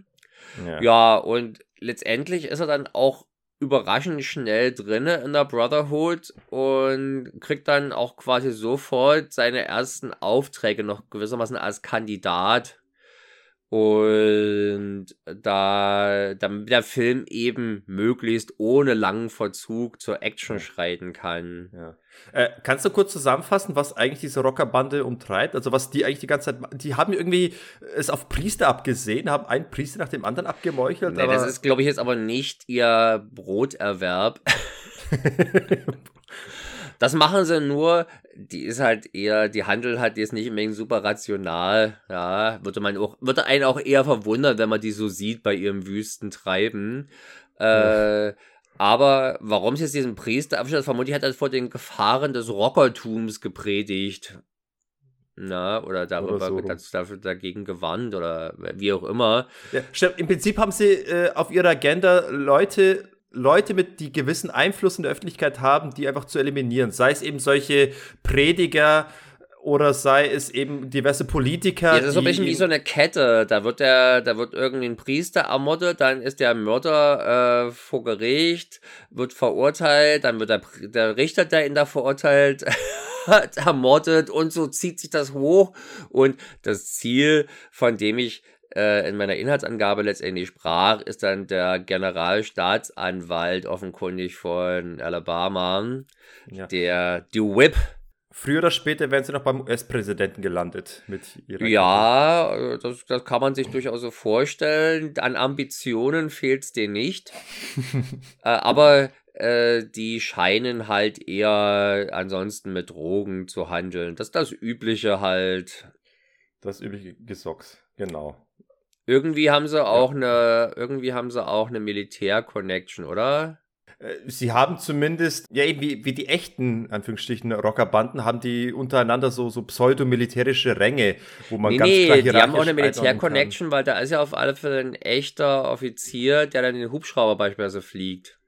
Ach ja, stimmt, sie, sie kommen ja dann auch an diesen, diesen, diesen Checkpoint, wo dann zwei Soldaten irgendwie bewachen. Ja, ja gut, die erschießen sie nur, also da und sagen sie ein. Nee, die sagen sie ein und erschießen sie dann. Ordnung muss sein. Das bringt ja dann erst die Story ins Rollen. Die, diese, diese Romeo und Julia-Geschichte. Ja, das ist keine Romeo und Julia-Geschichte. Auf alle Fälle ist, ist die, das, die Dynamik entfaltet sich dann im Prinzip daraus, dass äh, unser Joe Huff, der glaube ich aber irgendeinen anderen Namen hat. Ich habe ihn jetzt vergessen. Unerheblich. John Stone. Ja, der kriegt relativ schnell Vertrauen, äh, das Vertrauen eben von, von Chains, von Lance Henriksons Charakter.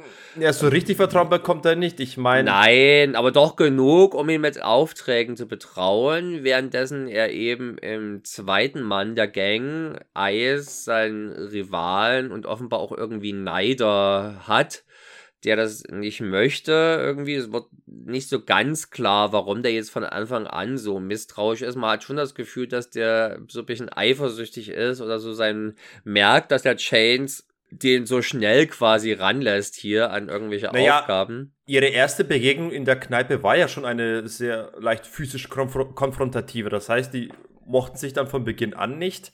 Aber gleichzeitig auch Chains ist derjenige, der proaktiv dann erstmal seine, seine Verbindungen ins Polizeimilieu spielen lässt, um mal zu erfahren, was denn es über diesen John Stone so zu erfahren ja, gibt. Ja, so viel Vorsicht muss sein.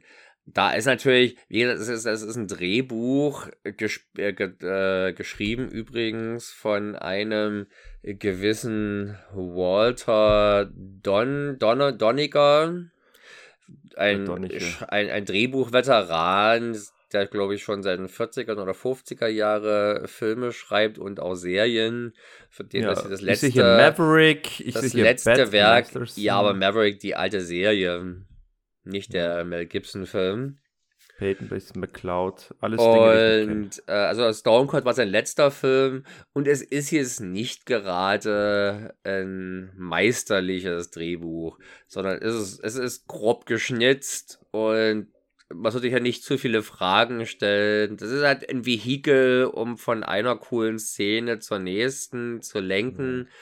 auf das Craig R. Bexley Gelegenheit erhält, möglichst viel Zerstörung anzurichten, Shootouts, Kloppereien, und so weiter und so fort. Und deswegen mhm. dauert es dann natürlich nicht lange.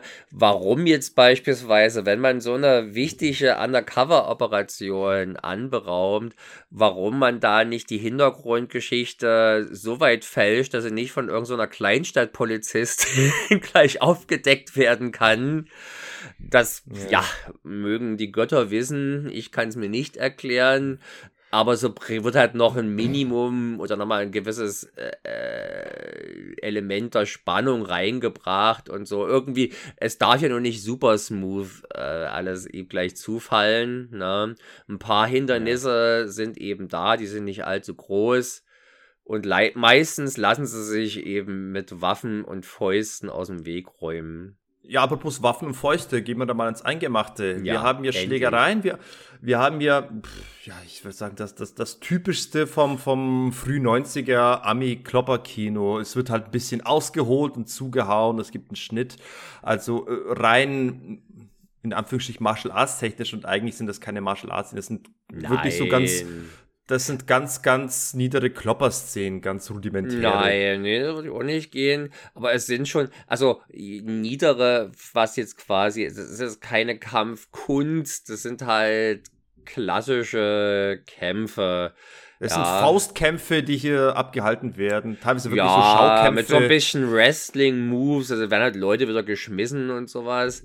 Aber äh, es sieht deutlich, also ich würde sagen, es ist schon ungefähr die Speerspitze im Bereich klassischer Hollywood-Action, bevor quasi äh, so Hongkong-Moves mit drin kamen äh, und das auch nochmal neu in eine neue Richtung steuerten. Ja. Ich habe das selten gesehen. Wir haben uns schon, schon ein paar Mal darüber unterhalten, dass uns das zum Beispiel nicht gefällt, wenn Leute so geschmissen werden. Das sieht meistens nicht sonderlich wuchtig aus und so. Hier ist das mh, hm, schon überraschend schwungvoll und kraftvoll Inszeniert. Ja, vor allem, wenn du direkt gegen so eine Theke geschmissen wirst, wo die ganzen Flaschen zerbersten, dann ist das was anderes. Genau, man merkt natürlich, dass der Craig R. Baxley aus, der, aus dem Stand, äh, aus dem Stand, aus dem Standgewerbe kommt äh, und da offenbar auch die richtigen Profis mitbrachte, äh, die sich da nicht schonen.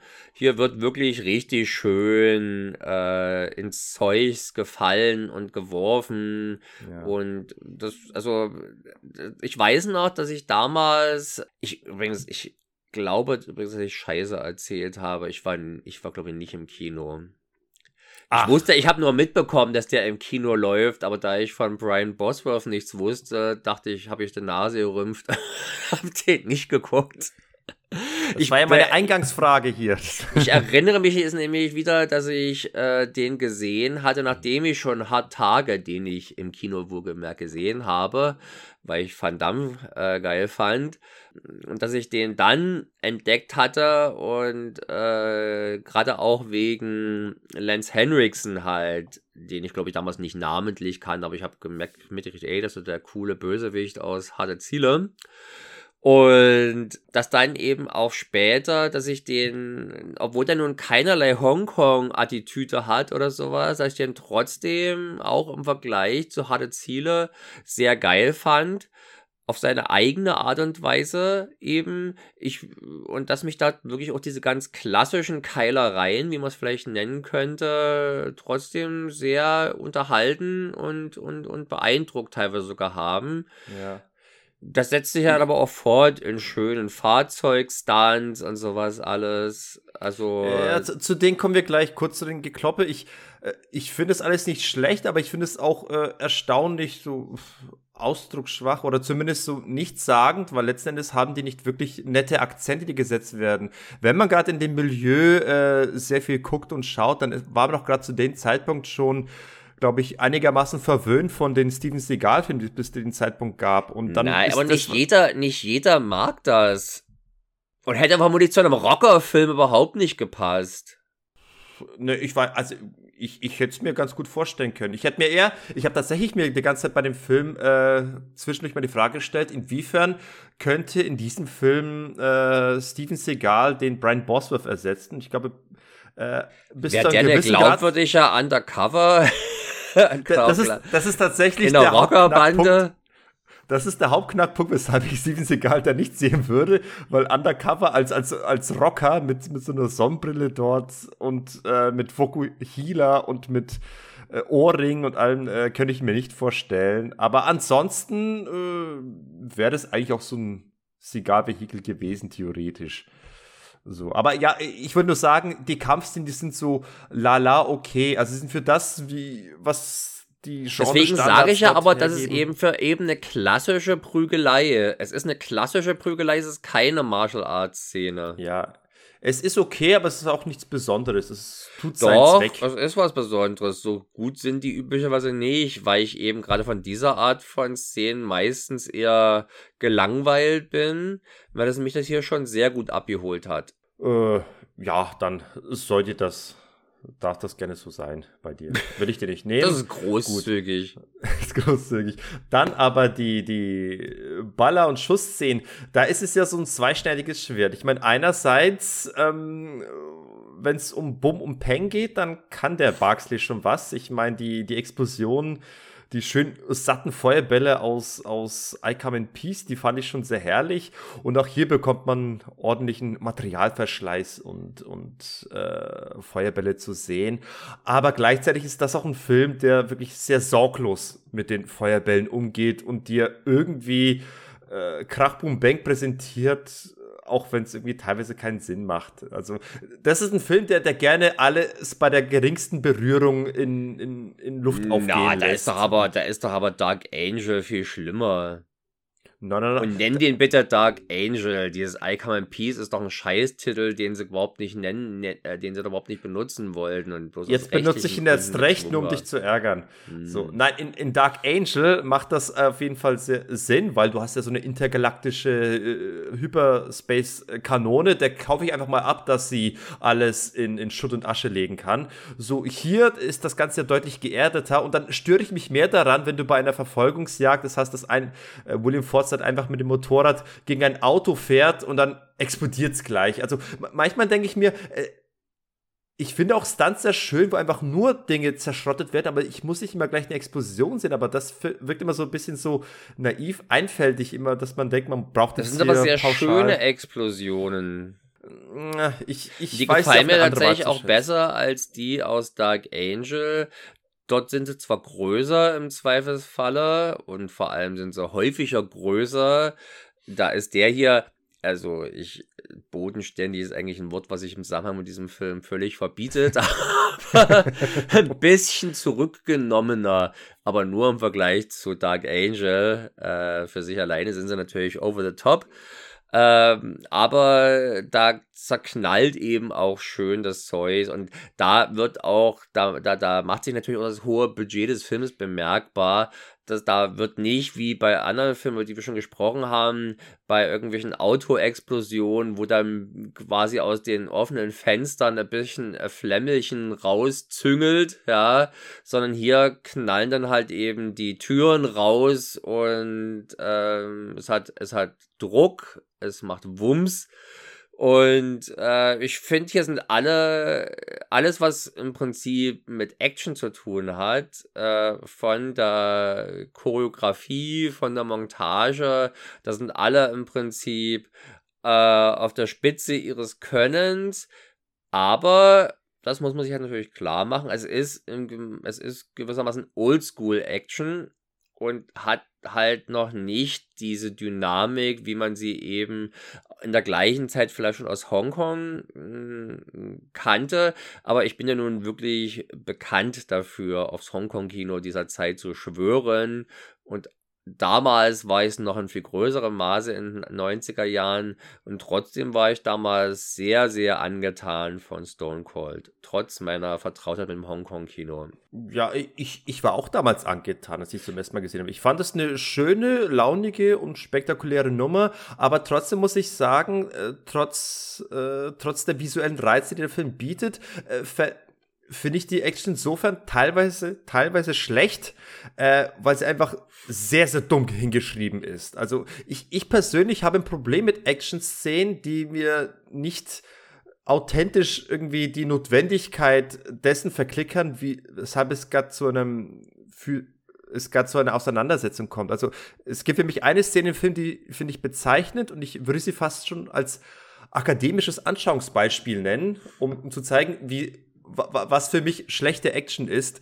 Und das ist für mich ähm, die, die Szene gegen Ende, im, in dem Weißen Haus, äh, wo es dann zum Standoff kommt. Da hast du Brian Bosworth, der da schön äh, mit dem offenen Hemd und Blut verschmiert und einer Riesenknarre in der Hand dasteht, was finde ich übrigens ein sehr geiles äh, Action-Film-Motiv ist. Mhm. Also ein Beispiel dafür, wo ich finde, dass der Film so ein bisschen ähm, äh, repräsentativen Charakter fürs ganze Genre und auch für unseren Podcast hat. Das ist Brian Bosworth am Ende, wie er in diesem Finale rumläuft. So, jedenfalls aber diese Szene, wo er dem Motorradfahrer gegenübersteht, mit zusammen mit äh, Lance Henriksen. Die haben ungefähr 20 Meter Abstand voneinander. Sie laden nochmal ihre Kanonen und Lance Henriksen schickt eben den Motorradfahrer vor, der jetzt einfach mal auf, auf Brian Bosworth zurennen soll. Und ich finde es wahnsinnig scheiße, äh, wenn die Action-Szene so toll das Stunt an sich ist, aber wenn sie darauf aufbaut, da ist ein dummer Motorradfahrer, der einfach unbewaffnet einfach mal aus 20 Meter Entfernung auf den Helden zufährt und was passiert? Ja, der, unser bewaffneter Held äh, schießt ihn äh, über den Haufen und, und das Motorrad schießt dann halt an unseren Helden vorbei, fliegt durchs Fenster und trifft den Helikopter. An sich ein schöner, cooler Stunt, produktionstechnisch schön eingefangen, aber ich hasse es, äh, wie es zu dieser Szene gekommen ist, weil es einfach nur die, diese dumme, faule Schreibe, die regt mich zu sehr auf, als dass ich den Stunt Mensch, in voller Gänze so genießen viele kann. Dumme, es gibt doch so viele dumme Menschen. Das finde ich eigentlich, äh, gerade natürlich im Rahmen eines solchen Filmes, ich weiß nicht, ob ich das glaubhaft bezeichnen würde, aber es, es, es überstrapaziert jetzt meinen guten Willen auch nicht, das hier zu schlucken. Mein jetzt schon, also Idioten hin oder her, auch wenn das wir, wir jetzt nicht einen hohen IQ von dieser Rockerbande erwarten dürfen. Zumindest sind sie offenbar äh, einigermaßen erfahren und das Leben mit, mit Schusswechsel gewohnt. Und da ärgert es mich irgendwie doch schon, dass da ja, jetzt einfach war doch klar, es war doch aber klar, dass der Lance Henriksen sich selber, also Chains, nicht erhoffte, dass der jetzt hier den Kampf erfolgreich führen würde, sondern der hat im Prinzip zur Ablenkung hingeschickt, dass er entkommen kann. Ach, ich, ich weiß nicht, diese Szene ist für mich so Paradebeispiel, wie man es eigentlich nicht machen Und sollte. Und das ist dann natürlich in der vielleicht schönsten Hubschrauber-Explosion und der, der vorbereitenden Stuntende, dem in der vordigitalen, der in der vordigitalen Zeit zu, äh, zu sehen war. Äh, das tröstet mich natürlich dann auch noch restlos über Kleinigkeiten hinweg. Und auch ich habe im Finale eine schöne Szene, die ich so ein bisschen sinnbildlich für die Action dieses Filmes sehe. Und zwar äh, wird er dann zum Schluss, ich überlege gerade, ob es Lance Henriksen ist, der dann auch von oben irgendwie runtergeschmissen wird und auf so einem Auto landet. Ist das äh, Lance Henriksen? Nee, Oder nee, ist das nicht Lance Henriksen. Der landet auf der Treppe am Ende. Aber irgendjemand wird auch noch runtergeschmissen von oben auf so ein Auto. Und das Auto, das wird so richtig zusammengeknallt, wenn er von unten, von, von oben runterkommt. Also mit einer richtig, mit der Wucht einer Dampfpresse wird das Auto zusammengefaltet. Ähm, so schön äh, eingedellt. Ja. Äh, ne, nicht nur eingedellt. Das ist, wird wirklich, es, es, es wird platt gemacht, kann man fast sagen. Und dadurch hat das halt so eine, so eine, so eine Kraft, so eine Wucht, das sieht so geil aus. Und so dieses Umf-Gefühl. Ja, das hast du im Zusammenhang auch mit einem sehr ordentlichen Soundmix für die Zeit.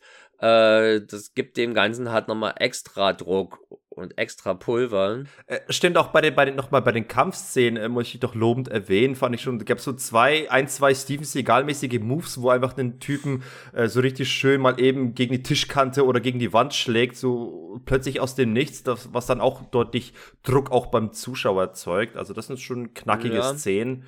Ja. Generell sind auch diese Prügeleien durchaus, die sind schon wirklich gekonnt gemacht. Also auch der Brian Bosworth, das muss man vielleicht auch mal kurz drüber sprechen, der macht macht sich gerade als Actionheld schon ziemlich gut. Man darf ja nicht vergessen, das ist halt eher in der Nähe eines äh, Stallone- oder Schwarzenegger-Films als jetzt eines äh, Van Damme-Films oder eines Seagal-Films. inhaltlich können die das alle spielen, ja, aber in der Action, äh, im Action-Ansatz her, äh, deswegen sage ich immer klassische Hollywood-Action, auch eine also von den Kampfszenen her. genau, auch eine klassische Form von Stunts. Und da ist er aber, würde ich mal sagen, mindestens so versiert wie Schwarzenegger und Stallone. Ja, eben, das, ist, das sind ja alles Athleten und ich, das, was die Filme von denen verlangen, äh, können die mit Bravour meistern. Genau. Ähm, was ich auch noch mit positiv hier in die Waagschale werfen möchte. Ich hatte mich vorhin ein bisschen nicht ganz so begeistert von der Songauswahl, äh, die für meinen Geschmack durchaus hätte härter ausfallen dürfen. Aber ich mag den Soundtrack sehr gerne von Sylvester Levey, glaube ich, spricht er sich aus. Äh, der hat unter anderem auch schon City Cobra vertont und ein Soundtrack. Airwolf. Ein Sound Airwolf, ja. Hat doch das Titelthema gemacht. Nee, das war, glaube ich, wieder diese, diese, das, das glaube ich, so ein Typ oder so ein Duo, die für viele Serien die Titelthemen machen. Äh, nee, aber was ich noch sehr mag, ist der Soundtrack für Navy Seals. Also Oh, ein ich bisschen Top noch- Gun-mäßig. Hotshots sehe ich hier noch. Da, den habe ich gerade nicht so. Der da, dort, dort wird bestimmt so im Rambo, im Rambo-Kielwasser gefahren, gehe ich mal von aus. Ja, aber der bringt hier eine sehr schöne und auch sehr druckvolle Mischung aus Synthi und mm, Rockklängen zur Sache und treibt das Geschehen ordentlich voran und gibt auch nochmal den Action-Szenen extra, eine extra dramatische Ebene und Aufregungsebene. Sehr cool und macht einfach, das, das, das ist halt, das darf man halt nicht außer, Au- aus den Augen verlieren. Es ist halt schon wirklich eine Kinoproduktion, eine aufwendige. Aber die meisten Leute, das war also im Kino ein völliger Flop, die meisten Leute haben schon, wie ich und du, den entweder in der Videothek oder halt im Nachtprogramm entdeckt. Und da war es dann vermutlich für viele eine schöne Überraschung, dass dieser Film äh, so hochkarätiges liefert. Und offenbar, Ja, gerade ja. in Deutschland, war er dann in der Bibliothek so erfolgreich, dass man selbst den mit diesem Film nichts zu tun habenden späteren Brian Bosworth-Film Back in Business hierzulande als Stone Cold 2 vermarktete. Damit hätten wir jetzt eigentlich größtenteils durch. Na, was, du könntest ja noch mal vielleicht mal was sagen, äh, wie du jetzt den Brian Bosworth quasi findest als, als, als Hauptheld. Abseits vielleicht auch der Action. So, und an dieser Stelle grätscht jetzt nochmal der Zukunfts-Sergei hier ein, der das Bedürfnis verspürt, nochmal ein bisschen nachzuhaken. Denn äh, es wäre schade, wenn ich das jetzt hier nicht mit erwähnen würde, weil äh, ich es doch irgendwie aufschlussreich fand. Ich habe mich in Vorbereitung auf die Folge jetzt lediglich bloß auf den Wikipedia-Artikel von Brian Bosworth beschränkt, um die Person so ein bisschen einordnen zu können. Aber erst im Nachhinein ist mir noch äh, zufällig auf YouTube ein Video begegnet, ein Q&A mit The Boss. Äh, da handelt es sich um ein, ein Kino-Event, ein spezielles ähm, aus dem Jahre 2014 in, in Austin Alamo, wo eben Stone Cold nochmal aufgeführt wurde und eben Brian Bosworth höchstpersönlich dort äh, zu Gast war, um den Film nochmal ein bisschen zu präsentieren. Und äh, ja, da hat auch ein paar Produktionsnotizen äh, erwähnt, aber vor allem auch, wie er selbst an dieses Projekt rangegangen ist. Und da hat sich auf jeden Fall herausgestellt, was er eigentlich doch für ein sehr bodenständiger und auch humorvoller, vor allem aber auch gottesfürchtiger äh, Mann ist. Ne? Also er hatte kein Problem gehabt, ein bisschen über sich selbst und über diese Art von Film an sich äh, zu lachen. da hat sich da keine Illusion gemacht, was für Produktion er da mitgemacht hat.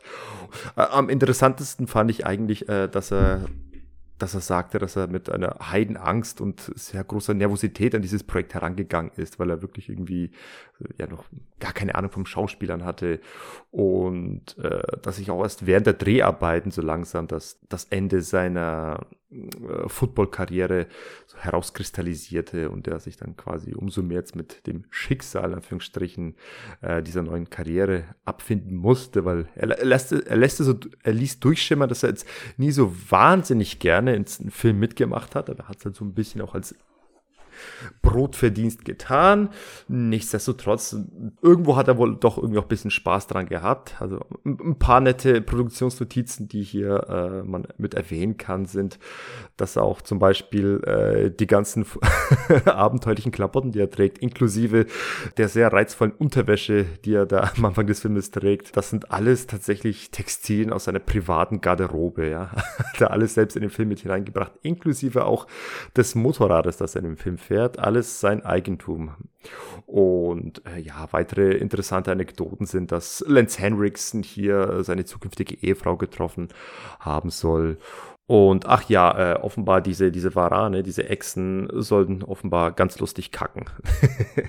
ja, nette kleine Anekdote. In diesem Event waren übrigens auch einige Frauen dabei und eine der Frauen hat sogar eine, die Frage gestellt. Sie wollte unbedingt von The Bossman wissen, äh, mit, mit wie vielen Frauen er wohl schon geschlafen habe äh, was er natürlich unbeantwortet ließ, weil auch eben Frau und Kind im Kinosaal zugegen waren. ja, sch schönes Teil. Also, ähm, ich fand es ein sehr nettes, aufschlussreiches kleines Interview. Äh, wenn ihr euch äh, das in voller Länge geben wollt, so, wir verlinken auf jeden Fall dieses QA hier mit dem Podcast. Ansonsten einfach nach QA with the Bossman suchen. Das ist äh, ein schönes kleines Ding, wenn man Bock eben hat auf den Film und auf den Bossman, dann ist das durchaus ganz nett, äh, sich mit anzuhören. Und äh, mir hat es die Person auf jeden Fall ein bisschen näher gemacht, sie auch sympathischer gemacht. Äh, das macht es die Kritik, die wir jetzt hier noch im Laufe des Podcasts äußern werden, jetzt nicht gegenstandslos, aber äh, ich bin jetzt da doch äh, reflektierter und wohlgesonnener. Das kann ich auf jeden Fall sagen. Ach ja, und einen kleinen Steven Seagal, das gab's auch noch. Den äh, dürft ihr euch nicht entgehen lassen. So, nun gut, jetzt äh, äh, gebe ich jetzt aber auch wieder zurück an die Vergangenheit. Viel Spaß. Ich habe ja schon vorausgeschickt, dass er wirklich äh, für mich im, im, Finale hatte für mich ein, ein fürs Genre versinnbildlichendes Antlitz. Ja. So.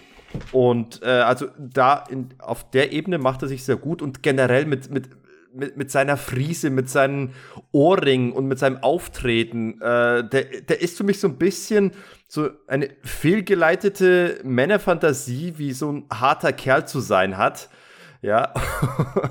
und aber in so einem Film wie dem, der da wirklich so over the top ist und äh, so, so, so, ein, so ein verfilmter Comic zu sein scheint, von dem Comic, den es nie gab, äh, finde ich, der passt perfekt dort rein und äh, macht für mich eigentlich tatsächlich eine sehr gute Figur. Er hat nicht ganz äh, das Charisma vielleicht und die Ausdruckskraft eines Schwarzenegger oder Stallone und man merkt es ja auch an seiner Karriere, wie die verlaufen ist, dass das äh, ja, vielleicht wenn das ein, wenn das ein Hit geworden wäre oder zumindest ein, ein, ein respektabler Erfolg und der also dann weitere hochkarätige Produktionen hätte machen können, äh, dann hätte sich vielleicht auch sein, sein Talent natürlich noch ein bisschen, das, da hätte er noch was rausholen können er, er macht schon natürlich oder er bleibt eher in Erinnerung aufgrund seiner schillernden Erscheinung, als dass er jetzt äh, irgendwie so besonders viel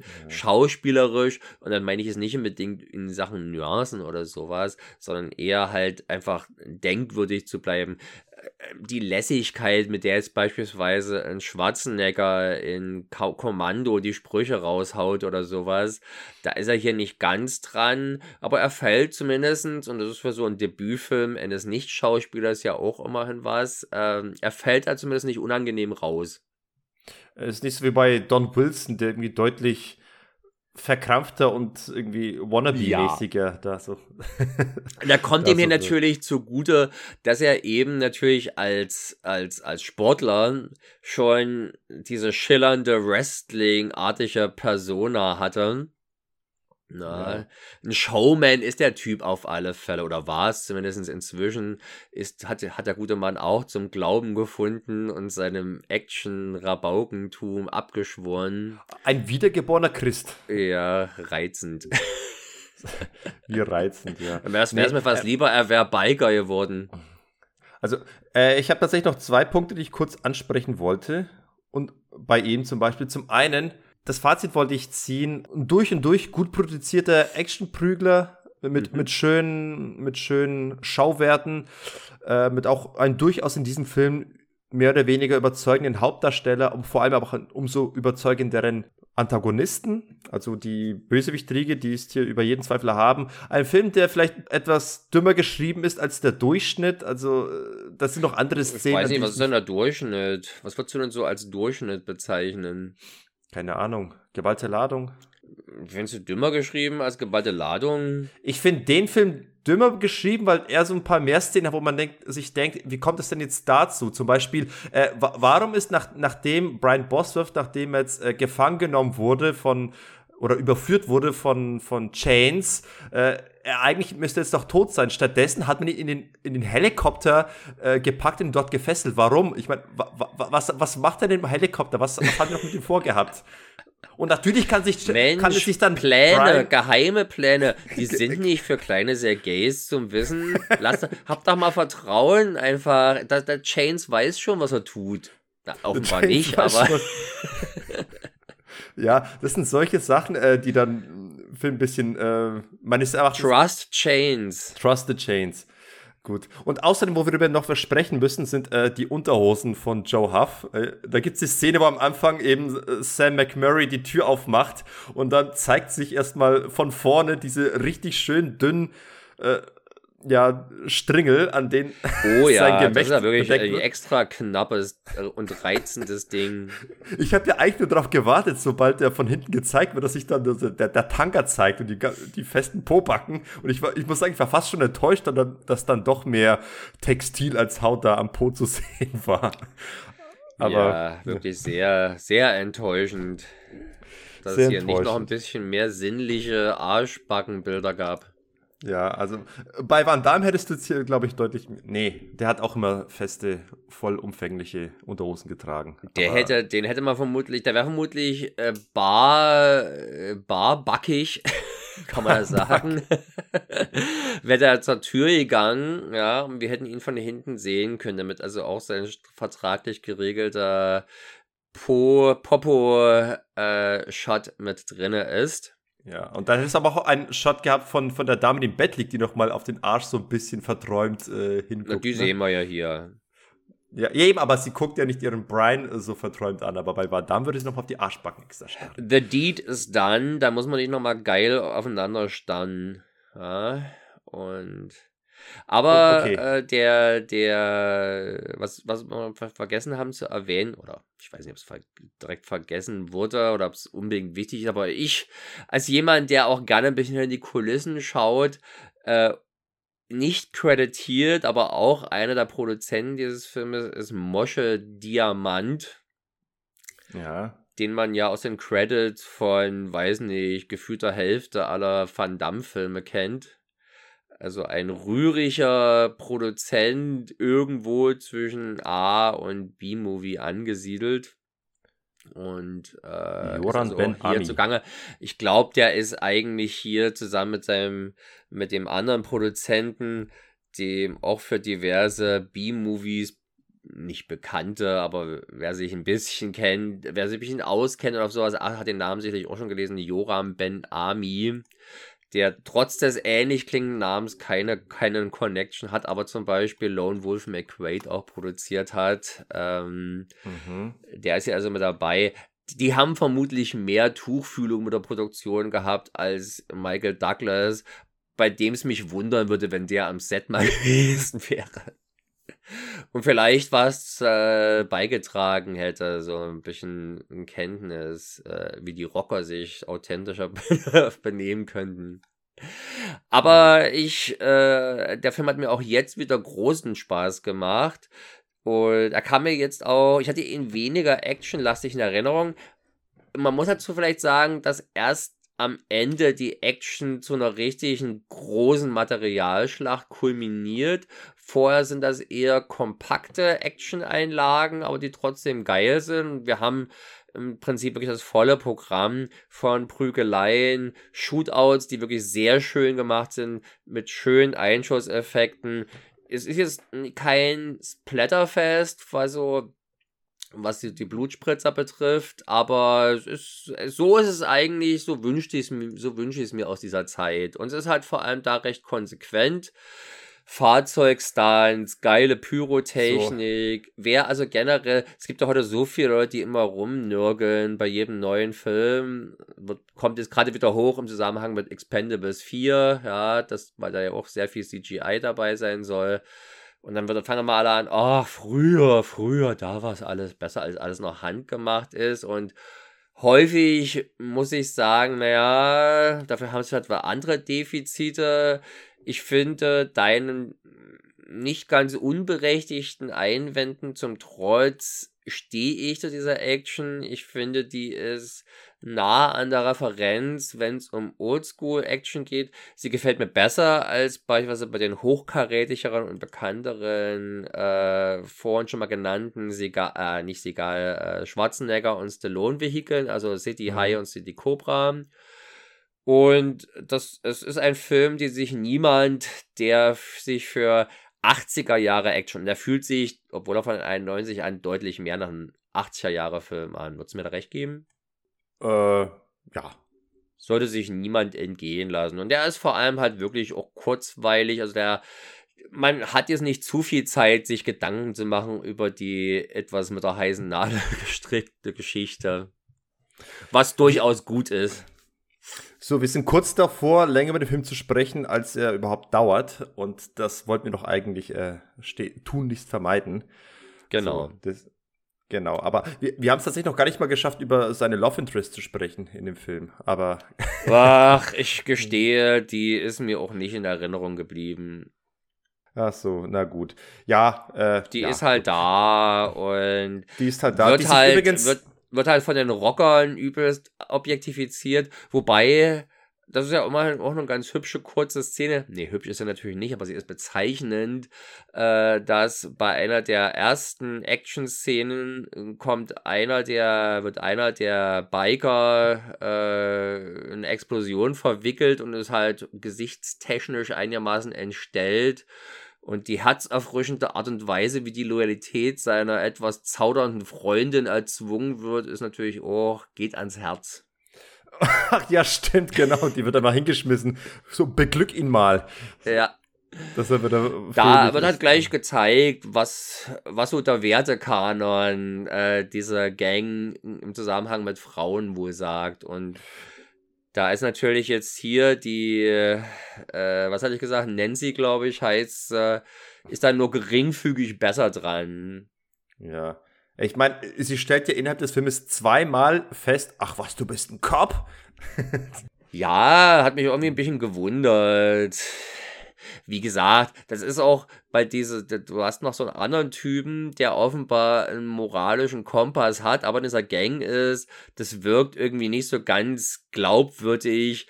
Der Kern dieser Gang ist ganz offensichtlich moralisch völlig verkommen und verrottet. Und dann stellt dieser Typ hin und sagt, ach, das ist doch aber nicht das, wofür wir stehen. Wir stehen doch hier für Brüderlichkeit und sowas alles, wo ich da, bist du denn gewesen? Wir miteinander.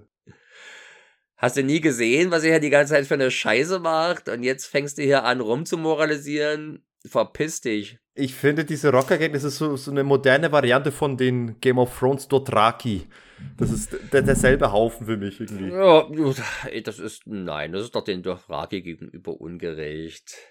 Ich glaube, die hatten schon noch irgendwie sowas wie einen Ehrenkodex, weil die, die, wenn wir jetzt mal die Analogie weiterspinnen, die und diese Nancy mit der Daenerys quasi äh, eine Verbindung machen, wo die Daenerys es schaffte, ihre Gott Kaldrogo hieß, glaube ich, da der Häuptling von den Dothraki, quasi zu zähmen durch ihre femininen Tricks, ja, und sowas wäre das, glaube ich, völlig vergebene Liebesmühe bei dieser Scheißgang. Ja, das ist, das äh, ist schon ja. eher eine Ansammlung von Dreckschweinen. Die Menschheit ist verkommen. Von ungelegentlichen Idioten, die nicht merken, in was für einer Scheißtruppe hier sie hier eigentlich sind. Gut, äh, damit wir jetzt mal den, den, diesen kalten Stein jetzt mal so liegen und haben ihn, glaube ich, genug schöne Worte gemacht. Aber du hast natürlich recht, als du vorhin meintest. Und ich meine das aber durchaus. Ich weiß nicht, ob du das auch so positiv gemeint hast, wie ich es jetzt meine, wenn ich sage, wenn wir uns sowas wie einen, äh, wie einen Maskottchenfilm aussuchen würden, ja, dann könnte das durchaus und sehr gut Stone Cold sein. Er hat auch die nötige Portion nacktes Fleisch mit an Bord. Es ist alles dabei. Alles, was der Mann mag, zumindest, oder was er mochte, 91. Gutes und Schäbiges ist dabei. Und von daher, es ist die perfekte Mischung, äh, die den Film als Aushängeschild für dieses Dachprogramm hier gestaltet. Genau. Und es gibt noch, das muss ich vielleicht schon sagen, hier gibt es eine solide deutsche Blu-ray, die ich sogar vor, weiß ich nicht, einem Jahr oder sowas für 9 Euro gekauft habe im Steelbook. Gibt zwar kein Bonusmaterial, aber immerhin echtes HD, wenn auch nicht das allerschärfste ja. und guter Ton. Ja, ich, was würde ich dafür geben, mal so ein längeres Interview mit Michael Douglas, der mal über Fil die Filmproduktion spricht? Der würde sagen, ich kann mich an nichts erinnern, frag mich doch lieber was zu Double Impact. Ja. Er sagt dann, Stone Cold ist gut. Er ist wichtig, er ist gesund. Er ist Schaut die logische Fortführung der Themen aus äh, Wall Street. Alles hat darauf hingedeutet, dass es zu Stone Cold kommt. So, egal, genug davon jetzt. Wir haben noch einen zweiten Film vor uns, aber wir haben schon. Oh mein Gott, wie sollen wir das schaffen? Ist der denn, auch die, ist der denn auch die logische Konsequenz dessen, was in Stone Cold angefangen wurde? Ich glaube, die logische Konsequenz aus dem Flop Stone Cold ist, dass eben erst fünf Jahre später man genau das gleiche wollte ich auch sagen. Vier Jahre später schon. Vier Jahre. Vier Jahre sp die später. Die Brian okay. Bosworth-Fans mussten nicht ganz so lange warten. Ja, genau. Dann hat nämlich auch, äh, aber dafür hat ein anderer es zum ersten Mal jetzt hier sich filmisch betätigt. Ne? Äh, hier hat äh, die Sternstunde geschlagen eines schillernden Filmemachers, der noch das groß Wimmern, ist. Nein, nicht eines schillernden, eines wimmernden. eines wimmernden Filmemachers, äh, dessen Filmografie ich bis zur Sichtung des Filmes tatsächlich doch gar nicht so richtig auf dem Schirm hatte und war erstaunt zu sehen, dass er sage und schreibe vier Filme als Regisseur auf den Kasten hat, der gute Kurt Wimmer. Zu den anderen drei Filmen äh, des Regisseurs gehört noch ein kleinerer Film aus jüngerer Vergangenheit, aus dem Jahre 2020, Children of the Corn aber äh, ich glaube, die meisten Leute kennen ihn vor allem wegen des 2006 erschienenen Ultraviolets. Und ja, ein paar kleine wenige Fans gibt es auch noch für diesen kleinen, äh, semi-bekannten Film Equilibrium aus dem Jahre 2002. Äh, ja, ansonsten als Filmproduzent tätig gewesen. Gesetz der Rache und äh, das Point Break Remake sieht man hier. Seine größten Credits hat er jedoch äh, im Drehbuchbereich. Da hat er in der Vergangenheit äh, die Drehbücher verfasst zu Filmen wie die, das Remake zu Die Thomas Crown Affäre äh, der Einsatz eben seinen eigenen Regiearbeiten Ultraviolet und Equilibrium, aber eben auch das Total Recall Remake wie auch das Point Break Remake. Genau, der jetzt gerade wieder Triumphe im Kino feiert mit seinem Skript für Expendables 4. Ach, Moment, das hat er geschrieben? Hm, unter anderem. Unter so eine Scheiß-Skript, wie es offenbar zu, so sein scheint, äh, das braucht offenbar gleich vier oder fünf Leute. Die da dran schreiben. Genau. Soll ich gleich einführen? Führ mal gleich ein. Wir sprechen also über One Tough Bastard das ist insofern interessant, dass der hierzulande tatsächlich diesen Namen trug, was wohl auch der intendierte Originaltitel des Filmes ist. Aber wenn man ihn sich jetzt anschauen möchte über Amazon, dann findet man nur eine Version, eine Originaltonversion unter dem Namen One Man's Justice, glaube ich, heißt er, oder? Uh, One Man's Justice, genau. Genau. Ähm, also immerhin das One haben sie übernommen. Und wir sagten es schon, als von 95, Kurt Wimmer führt Regie offiziell, aber nach allem, was zu lesen war, ist mindestens genauso stark äh, beteiligt ein alter Bekannter dieses Podcasts. Wir haben über ihn Ich überlege gerade, haben wir bloß einmal über ihn gesprochen oder schon zweimal? Noch ein Kurt. Kurt und Kurt gesellt sich gerne. Ja, Kurt Aha. Anderson, der Regisseur von Bounty Tracker, dem alten äh, Lorenzo Lamas Vehikel. Ei, der Kollege. Und in dem damaligen, in der damaligen Folge hatten wir auch schon das erwähnt, dass der, äh, also der Markus hat ja das gesagt und ich habe das glaube ich auch schon gelesen, dass der Kurt Wimmer äh, relativ schnell quasi rausgekickt wurde, weil es nicht schnell und effizient genug hingekriegt hat und dass der Großteil von Kurt Anderson inszeniert. Ach so, aber ist. Äh, trotzdem wird Kurt Wimmer immer noch ähm, gelistet. Ja, da muss man aber dann halt quasi irgendwo sich über Kurt Wimmer äh, äh, informieren, weil zu One Tough Bastard steht in der Wikipedia nicht viel. Was? Selbst ja, die Inhaltsangabe ist eher mau. Ja, und da war ich gespannt, ob du in der Lage bist, das zusammenzufassen, was sich dort zuträgt in diesem Film. Ja, es war auch schon wieder ein bisschen Herausforderung, was schon erstaunlich ist, weil im Kern hat er natürlich eine super simple Geschichte, aber der Film wirft so allerlei Zeugs noch mit rein, dass es etwas ja, komplizierter ja. macht. Ich habe jetzt natürlich nicht alles, bin ich nicht auf alles eingegangen, aber trotzdem ist es schon eine längere Zusammenfassung als die von Cold von Stone Cold. Wieso habe ich dir eigentlich Cold Stone hingeschrieben? Der ist doch Stone Cold. Mensch, ich trottel.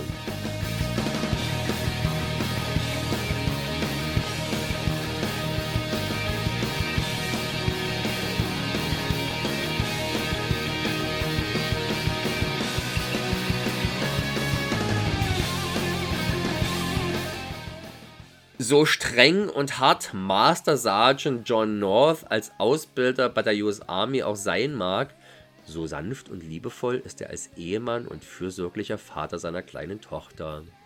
Durch die Neugier der Kleinen landen Mutter und Tochter während einer Tankpause mitten in einem gescheiterten Waffendeal, der in einem Haufen Leichen und einer Geiselnahme endet. Da die Polizei lediglich abwartet, beschließt North selbst zu handeln und seine Familie zu befreien. Bei diesem Versuch wird seine Frau tragischerweise erschossen, seine Tochter und er selbst werden lebensgefährlich verletzt und landen im Koma. Als er aus diesem erwacht, sieht sich der Soldat mit der Tatsache konfrontiert, seine Familie komplett verloren zu haben. Als genügte das nicht, erfährt er zudem, dass der verhaftete Haupttäter vom FBI ins Zeugenschutzprogramm aufgenommen wurde und sich so den Konsequenzen seiner Schandtaten wohl entziehen konnte. Da North nun nichts mehr zu verlieren hat, macht er sich auf, selbst für Gerechtigkeit zu sorgen. Doch einfach wird das nicht, denn der, denn der verantwortliche FBI-Mann scheint selbst nicht ganz sauber zu sein. Zudem lernt North einen kleinen Jungen kennen, der auf dem besten Wege ist, in die Fänge einer Verbrechergang zu geraten. Hier braucht es also mehr als nur Erfahrung und kämpferische Fähigkeiten. Ich weiß nicht, ob ich genau diesen Text jetzt so auf dem DVD-Rücken von dem Film so zu Ende gelesen hätte. Da schleifst du schon beim ersten Satz ein. Also bei der Handlung dieses. ja, ich wollte ja hier auch für unsere Hörer das Ganze in vollumfänglich präsentieren und nicht bloß so ein paar genau. Buzzwords genau. reinhauen. Es wurde ihm alles genommen. Jetzt liegt es an ihm, sich es, es sich zurückzuholen und für Gerechtigkeit ja. zu sorgen. Ja, zurückzuholen, aber was nur? Die Tochter ist ja schon tot. Äh, von daher. Die Frau auch. Frau auch. Er kann nur noch seine Rache bekommen. Es muss aber, werden. Äh, aber offenbar findet er ja wieder quasi eine Gelegenheit, sich als Vaterfigur zu beweisen. Das ist, glaube ich, der beliebteste Aspekt des Filmes, wenn ich den diversen Meinungen zu One Half Bastard im Netz trauen darf. Hatte ich übrigens schon einigermaßen verdrängt. Ich war überrascht, wie präsent der kleine Bengel war. Wo, ja, wo sollen wir bei dem Film anfangen? Also als erstes können wir mal festhalten, dass zumindest sowohl Stone Cold als auch One Tough Bastard oder auch One Man's Justice, äh, dass die beide irgendwie ziemlich scheiße darin sind, äh, unserem Haupthelden einen coolen Namen zu geben. Ich finde sowohl Joe Huff als auch Nein, John North. Ich finde die beide geil sind sehr lame Namen, finde ich. Sind beides Namen, die Prä das sind Namen wie John Matrix. Also. Äh nee, John Matrix ist was anderes wie Joe Huff. Also komm, Joe Huff, Nein. das könnte auch, keine Ahnung, ein Verleger von einem Pornoheft sein. Joe Huff, das hat auch gleich die passende. Das hat, da, da, da schwingt schon der passende Wurstgeruch mit, ja, der zu dieser Figur passt. Und John North, North einnorden. Wir haben beim Bund, also ich selber dort Ausbilder gewesen bin, ja, und glaubt mir, ich war dort ungefähr genauso wie Master Sergeant John North. Allerdings weniger vorgemacht und habe das die Rekruten alles machen lassen, habe bloß zugeguckt und rumgemeckert. Aber da haben wir natürlich, da war es quasi unsere Aufgabe, die Rekruten einzunorden. Insofern ist ja dieser Name John North hier geradezu symbolisch geradezu smart gewählt. Okay, ich nehme alles zurück. Ich fand ihn Namen ein bisschen lame. Aber wenn es nicht das ist, dann der Name One Tough Bastard, der natürlich irgendwie cooler ist und für mich auch äh, im Zweifelsfall der Titel ist, den ich eher in der Videothek ausleihen würde als One Man's Justice.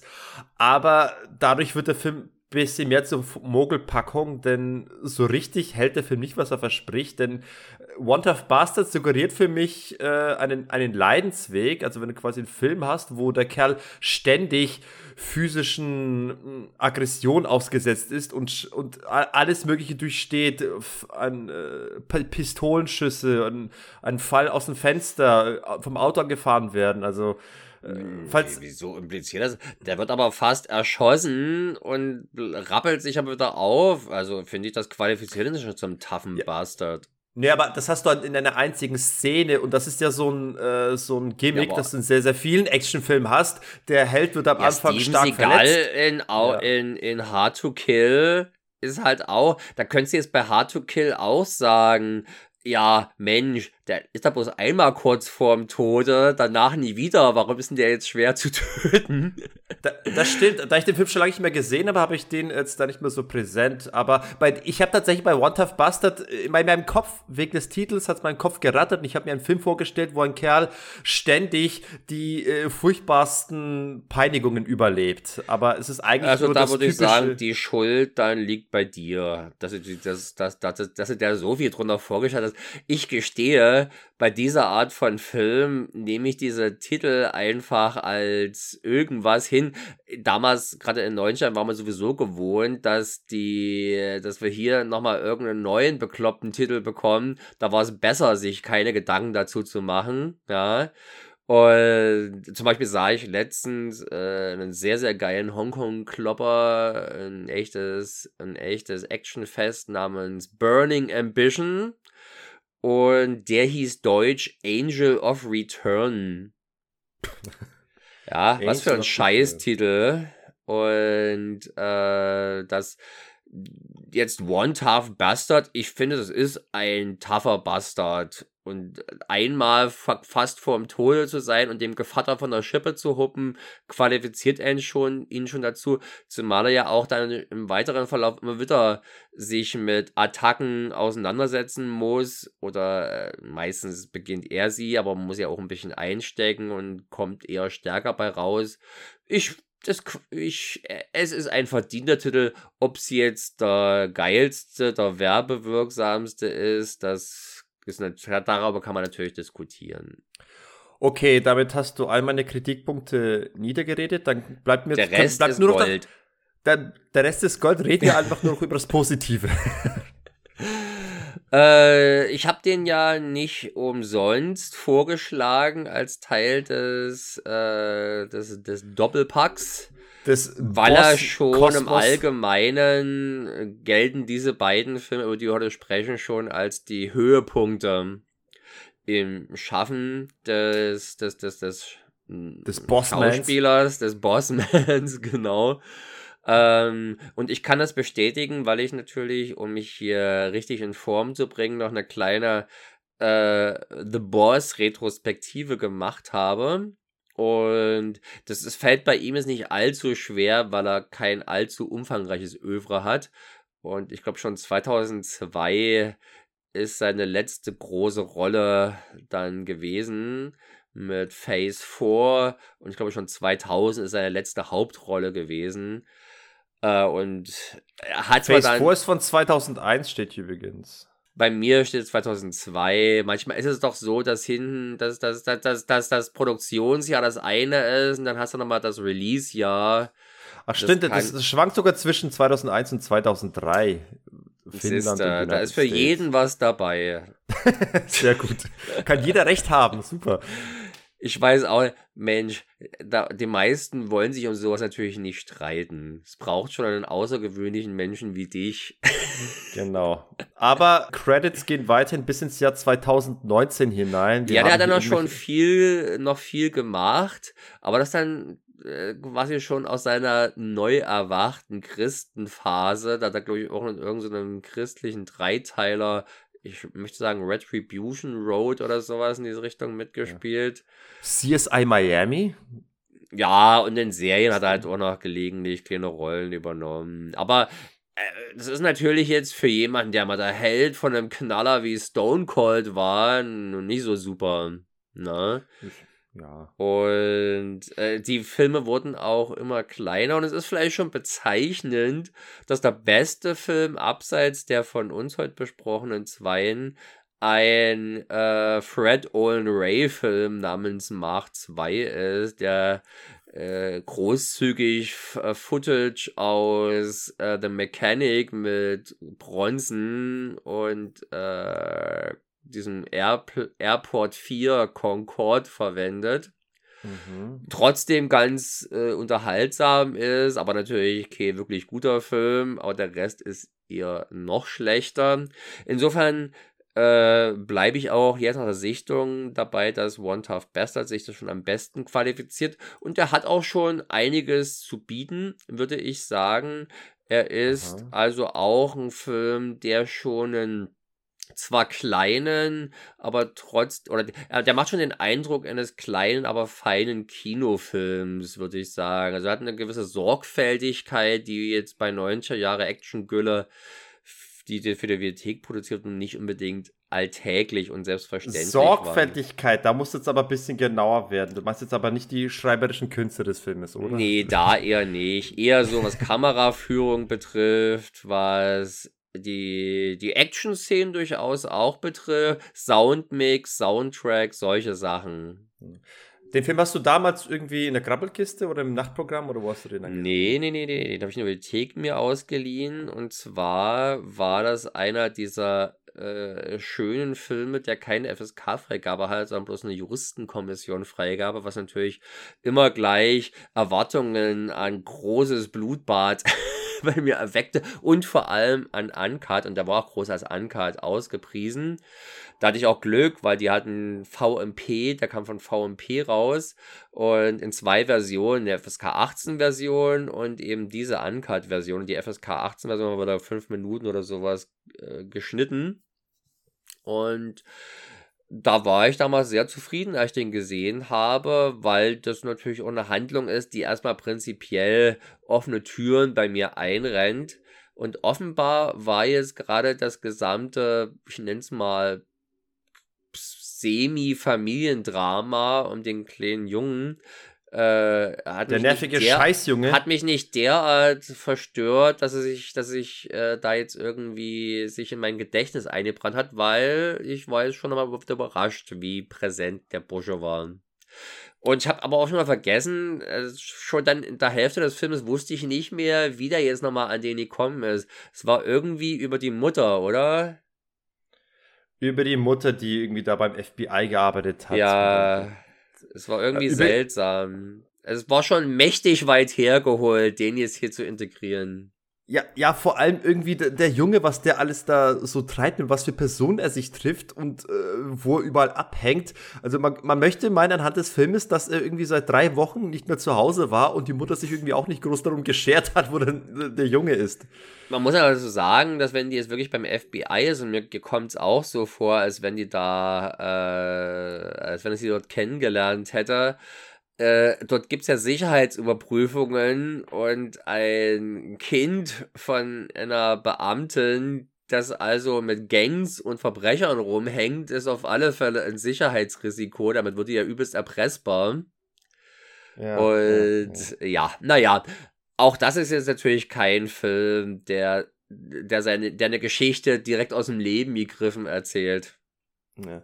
Äh, ganz kurz, ich, äh, ich muss feststellen, ich habe den Film tatsächlich, der ist mir auch mal im Nachtprogramm begegnet und ich glaube sogar ziemlich sicher sagen zu können, dass das mal war irgendwann kurz nach Mitternacht, als irgendwie eine Episode Schlag den Rab zu Ende war, dann wurde, glaube ich, gleich äh, One Tough Bastard hintergeschoben, weil ich kann mich tatsächlich noch an, an die Einführungsszene erinnern, wo eben der Typ da durch, durch, durch die Prärie da rennt.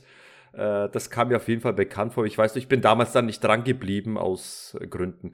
So, aber ist mir auf jeden Fall bekannt vorbekommen, hatte das also meine Nachtprogrammbegegnung mit dem Film. Und ähm, ja, und äh, mein Ersteindruck von dem Film war eigentlich ein sehr, sehr positiver, weil ich, man hat gleich gemerkt, der Film fährt ein, eine bisschen ernstere Schiene, also versucht ein bisschen seriöser zu sein als der Film davor. Und das hat mir zunächst eigentlich ganz gut gefallen. Ich wurde auch sehr gleich bei dem, was, bei dem, bei dem Motor der Story, bei der, bei der, bei, der, bei dem Verlust der Familie, wurde ich äh, gleich mitgenommen bei dieser Geiselnahme, wo es dann wirklich zu der Tötung kam. Äh, das hat mich dann schon mitgenommen, mich in die Story mit hineingenommen. Aber zwischendurch und auch danach offenbart sich dann schon, dass der Film schon ziemlich grober Käse ist, was, was jetzt wirklich die, die Handlung angeht. Sowohl im Groben als auch in, in Details. Da stimmt so vieles äh, gar nicht. Und es ist dann aber gibt es dann doch immer noch gute positive Sachen, sei es zum Beispiel einzelne Action-Szenen, die immer noch äh, sehr wertig produziert sind und eben auch vor allem, äh, das ist etwas, was man auch äh, sagen kann, sowohl bei Stone Cold als auch hier bei dem Film, in beiden Fällen der Glücksgriff, dass man einen hervorragenden, Hauptdarsteller hat, der den Antagonisten genimmt hat in diesem Falle der Bruce Payne, der hier auch wirklich eine, würde ich sagen, eine sehr denkwürdige Rolle präsentiert im, im Rahmen ja, des B-Movie Action. Interessant, gibt's ein, äh, es gibt einen interessanten Ausgleich, ja. Der, die absurde Frisur, die im Stone Cold der Hauptheld trägt, die trägt jetzt der Bösewicht, der FBI-Agent, also er ist ein korrupter und Wie man sie sich vorstellt, mit langen Metalhaaren und äh, Nasenring. aber, auch nicht, aber auch nicht normalen Metalhaaren, die meistens eher glatt nach hinten fallen, sondern die sind irgendwie wie mit einer Dauerwelle noch aufgedonnert. Voluminöse, Sieht ja. scharf aus. Kann man noch besonders gut Headbang damit. Aber der, der der Bruce Payne, den ich erst letztens als eine sehr nervige Präsenz äh, wahrgenommen habe, als ich den 2000er Dungeons and Dragons Film mir angeschaut habe, angeschaut Ach, habe. Und der ist dort im Prinzip der Handlanger von Jeremy Irons und das ist ein Duo aus der Hölle, Hölle die beide derart maßlos beschissen overacten, dass es schon wirklich zum Kotzen ist. Und hm. da fehlt, Entschuldigung, diese diese Genüsslichkeit, diese Überlegenheit, die der hier ausstrahlt, hier ruht er wirklich ordentlich. Mhm.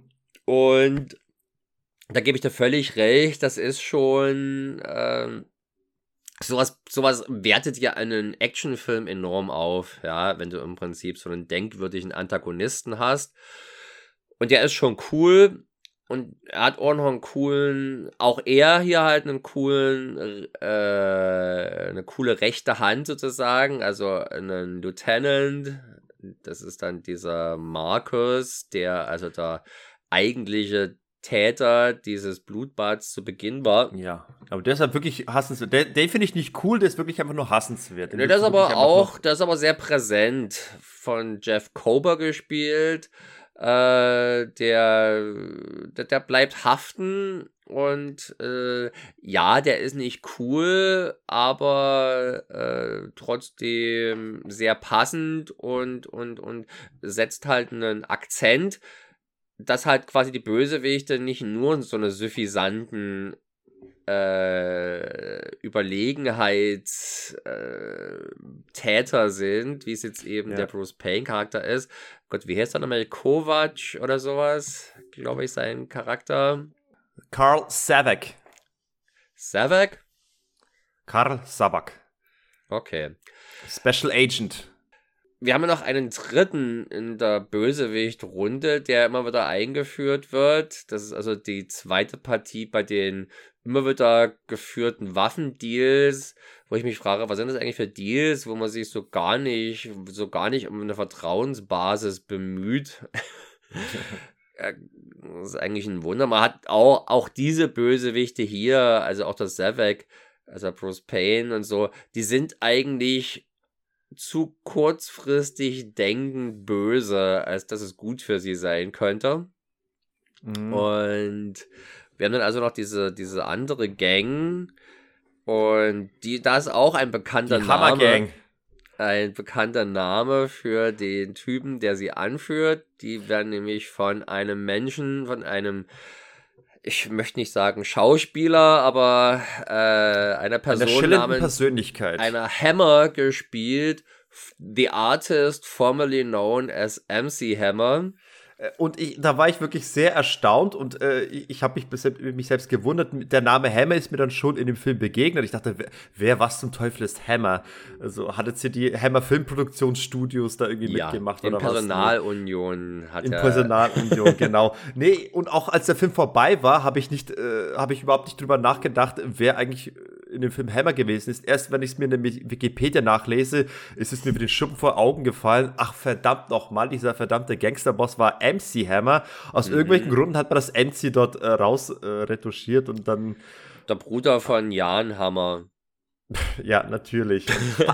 ha, hast du irgendeine Geschichte mit MC Hammer? Nee, ich mochte den nicht mal.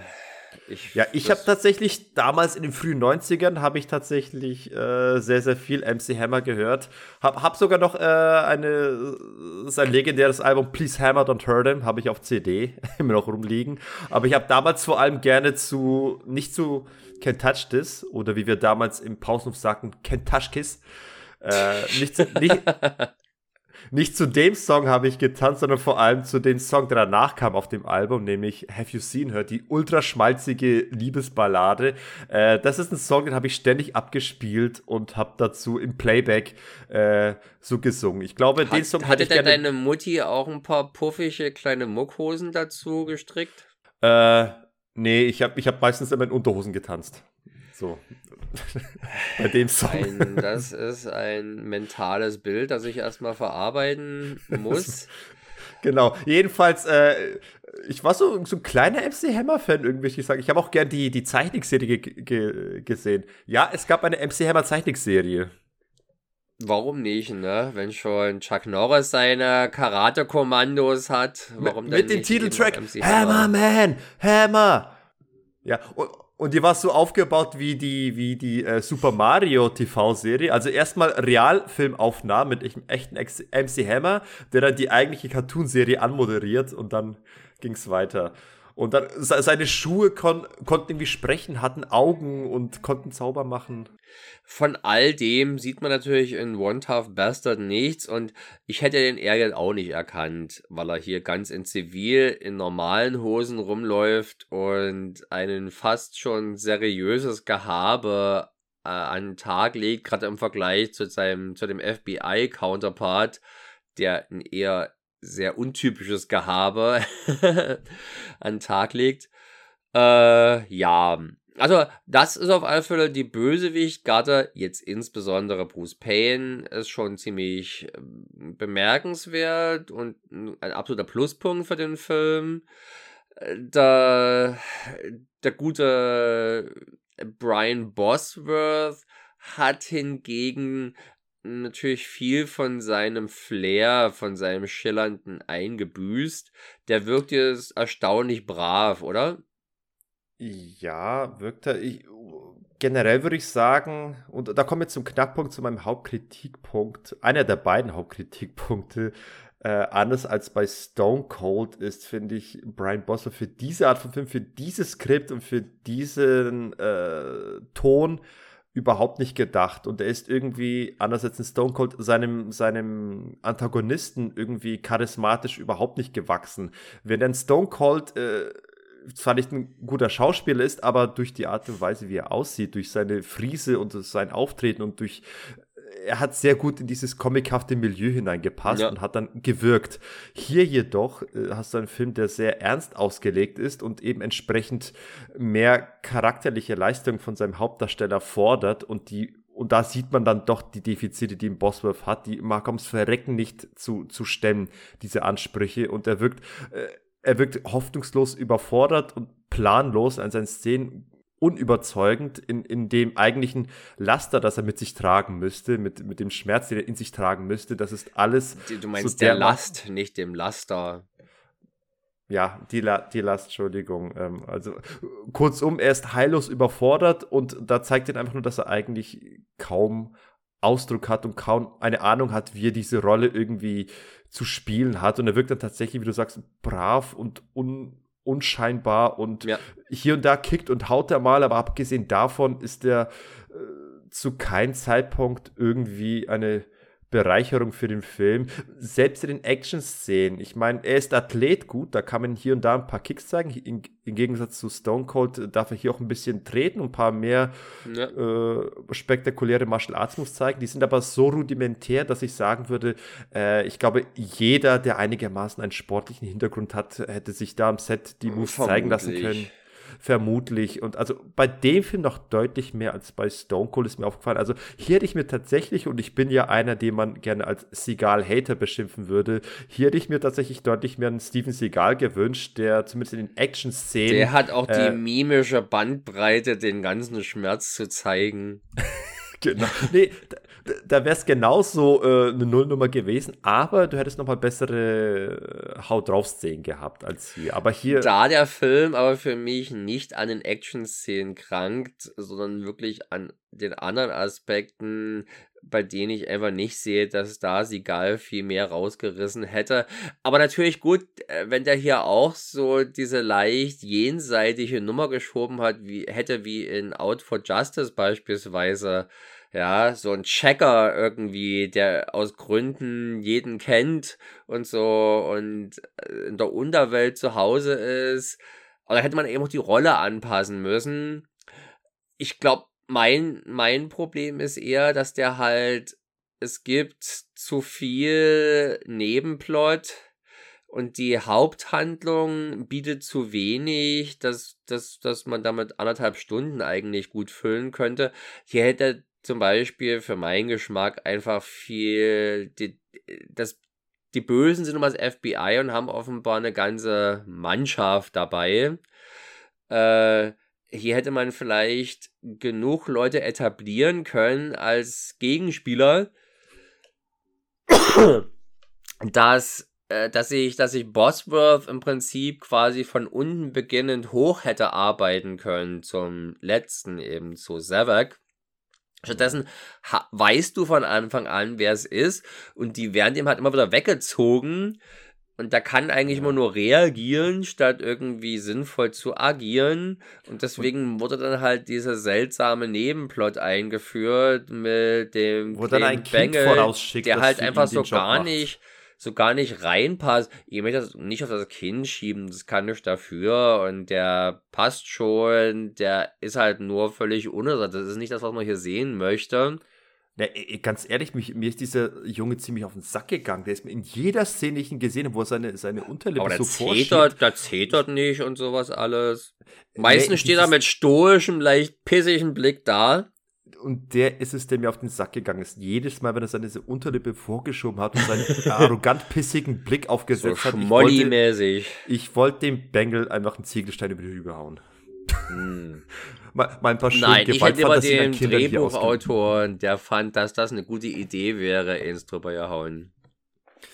Ja, und ja, der Drehbuchautor bekommt hat eh ein paar Schellen verdient. Also hier, hier stimmt wirklich ganz vieles nicht. Anders als bei Stone Cold stelle ich mir hier sehr, sehr viele Fragen. Also hier, hier, hier fallen sehr, sehr viele Dinge auf, wo du denkst, warum ist das so, warum ist das so, warum wurde das so gezeigt?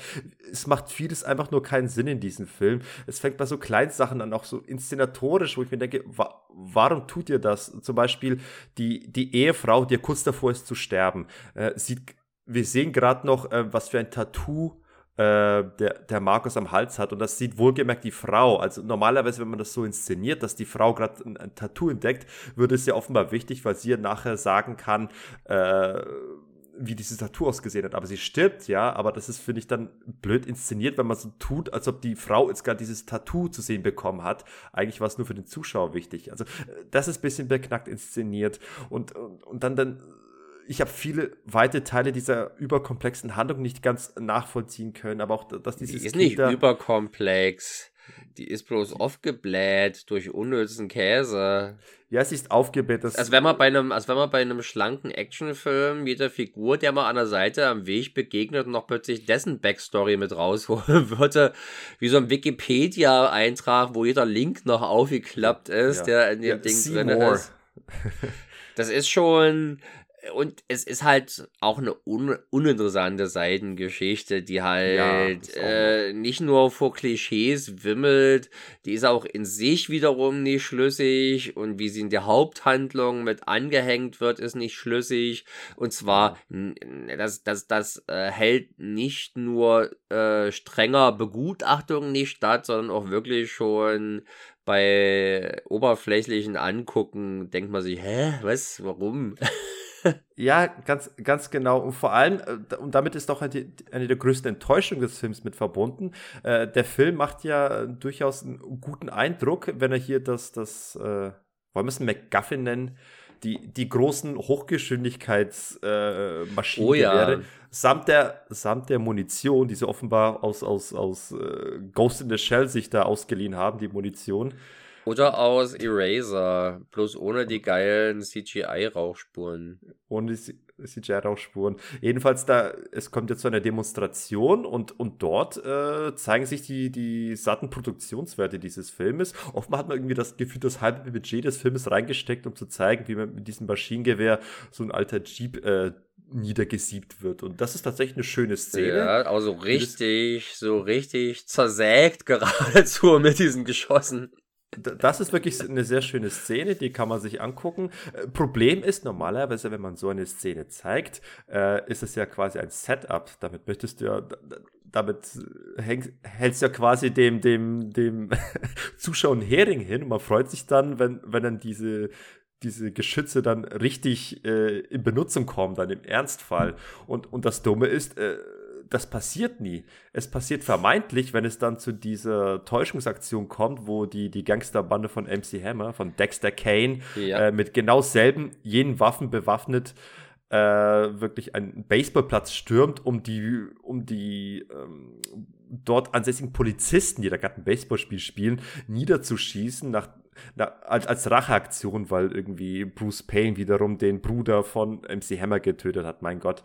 Und jedenfalls, da, und es waren ja dann offenbar Blanks. Es waren nur blanke Patronen, sodass sie quasi. Platzpatronen nennt sich Platz, das auf Deutsch, in unserer schönen Muttersprache. Genau, Platzpatronen, sodass sie quasi nicht ihre Wirkung entfalten können. Das heißt, du wurdest hier schon mal äh, der Wirkungskraft dieser, dieser Gerätschaften beraubt äh, und, und danach siehst du sie nie wieder. Da ja aber Einsatz. immerhin mit, da ist es ja aber immerhin inhaltlich motiviert. Auch ja, wenn es natürlich frustrierend ist. Ja, Moment, es ist frustrierend, dass die Dinger nicht in echten Einsatz kommen, aber inhaltlich motiviert sind sie insofern wiederum nicht, weil sich dann die Frage stellt, wozu überhaupt diese Hochgeschwindigkeitswaffen? Also inwiefern äh, bringen sie für unsere Gangsterbanden Mehrwert? Weil für, für diese Aktion, für die sie jetzt gerade einfach die Leute überhaupt schießen wollten, hätten es auch ganz normale Maschinengewehre getan. Es war jetzt nicht so, dass sie jetzt gerade irgendwie, keine Ahnung, äh, die Himeji-Burg äh, belagern wollten, sondern... Die bitte wen? ach, keine Ahnung, eine alte japanische Festung. Ah. So, sondern sie wollten einfach ein paar Leute auf dem Feld über den Haufen schießen. Und, und ob es dafür extra diese super Hightech-Kanonen ja, gebraucht hätte. Das, das ist, ist, das ist halt immer mal ein bisschen das Problem. Ich hatte letztens einen Film geschaut, äh, Steel, den ersten schwarzen Superheldenfilm mit DC-Verfilmung aus, aus den 90er mhm. Jahren mit Shaquille O'Neal in der Hauptrolle. Oh der Superheld ist halt groß, hat aber eigentlich nichts Besonderes drauf, aber er hat sich einen Kampfanzug aus reinem Stahl geschmiedet, aber ohne jetzt so die Ironman-mäßigen Motoren, die ihn da auf, auf Zack halten. Und dann geht's da irgendwie um auch tolle Waffen, äh, ich glaube Schall, Ultraschallwaffen, da mhm. gibt's gigantische Versteigerungen. Alle haben Interesse an diesen Wunderwaffen. Wenn die da aber mal in Einsatz sind, sind die total läppisch, ja, und machen Pui Pui und nichts groß geht kaputt. und äh, so ähnlich ist es vielleicht auch hier. Immerhin kriegt man hier mal diese sehr eindrucksvolle Demonstration ihrer Wirkung in der Mitte des Filmes zu sehen.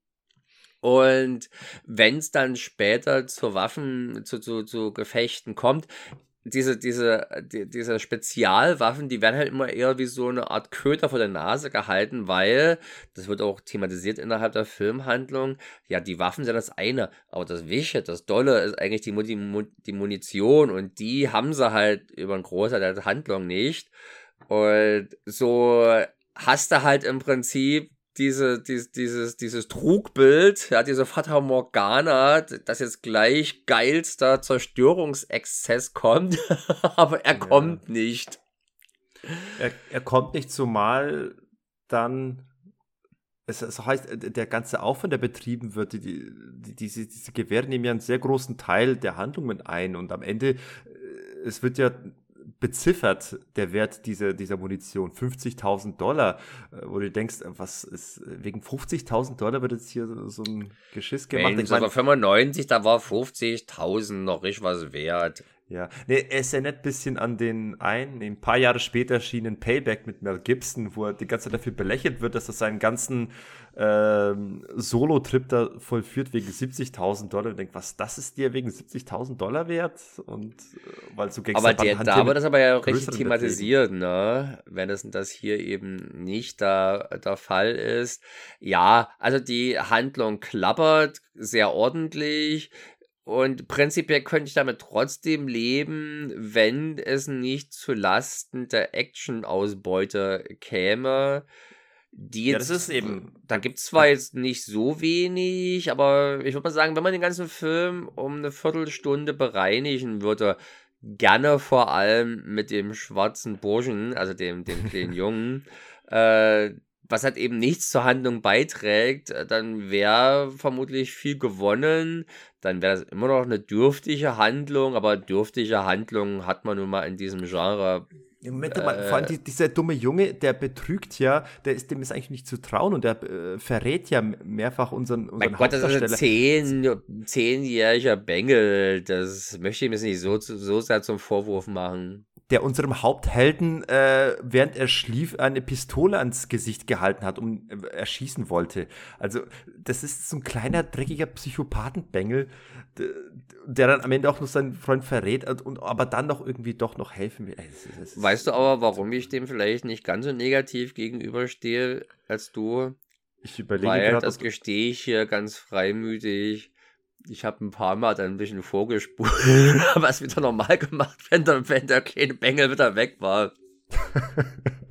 okay. Weil erkennbar war, dass das eh nichts zur Handlung beiträgt, ja. Und es ist halt schon bemüht emotionalisierendes Schmierentheater, das mir so gar nicht behagt.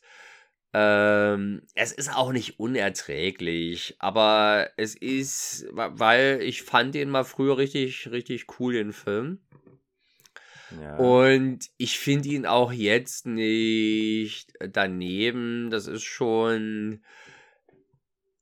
Der hat schon einiges auf der Plusseite, ähm, aber er tut das Seine, äh, das dem, dem, dem Actionfan ein bisschen schwerer zu machen, das Vergnügen, als es notwendig wäre. Selbst mit der bekloppten Handlung könnte der unterhaltsamer sein. Ja, also ein paar Pluspunkte, die es noch gibt, also auch auf der Stunt auf der Stunt-Seite, äh, neben dem durchsiebten Jeep, den es gibt, da gibt es auch die Szene mit dem, äh, das wirklich üble Massaker auf, auf, auf den ich weiß gar nicht mehr, wer das war, auf jeden Fall einer, der im Auto saß und Bruce Payne äh, zündet einfach mal seine, seine Zigarette an dem äh, Zapfhahn an der Tankstelle an und, und mhm. schießt da mal schön eine Flamme in das Auto rein, das dann schön aufgeht. Und du siehst dann so einen Stunt, wo dann wirklich einer brennt, aus dem Auto rennt.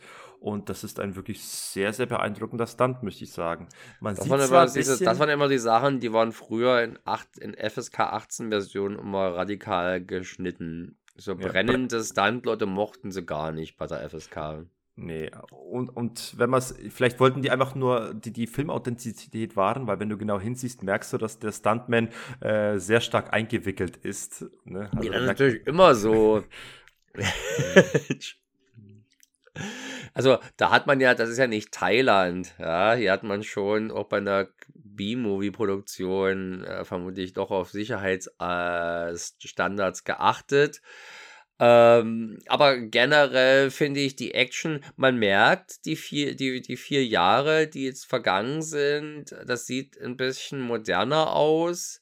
Äh, Gerade du hast schon gesagt, die Kämpfe, da ist auch ein bisschen mehr Hang, dass es stylisch ist, dass es die Bewegungen etwas fließender sind.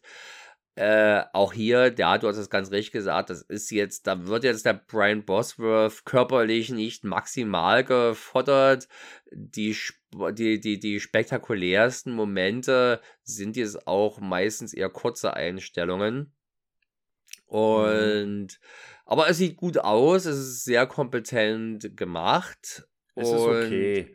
Aber es ist dann ein bisschen schade, wenn das am Ende auch. Nur mal deine fehlende, deine fehlende Sympathie für gelungenes Zeug. Du, Mensch, du kommst doch gerade noch relativ frisch aus Cybercop.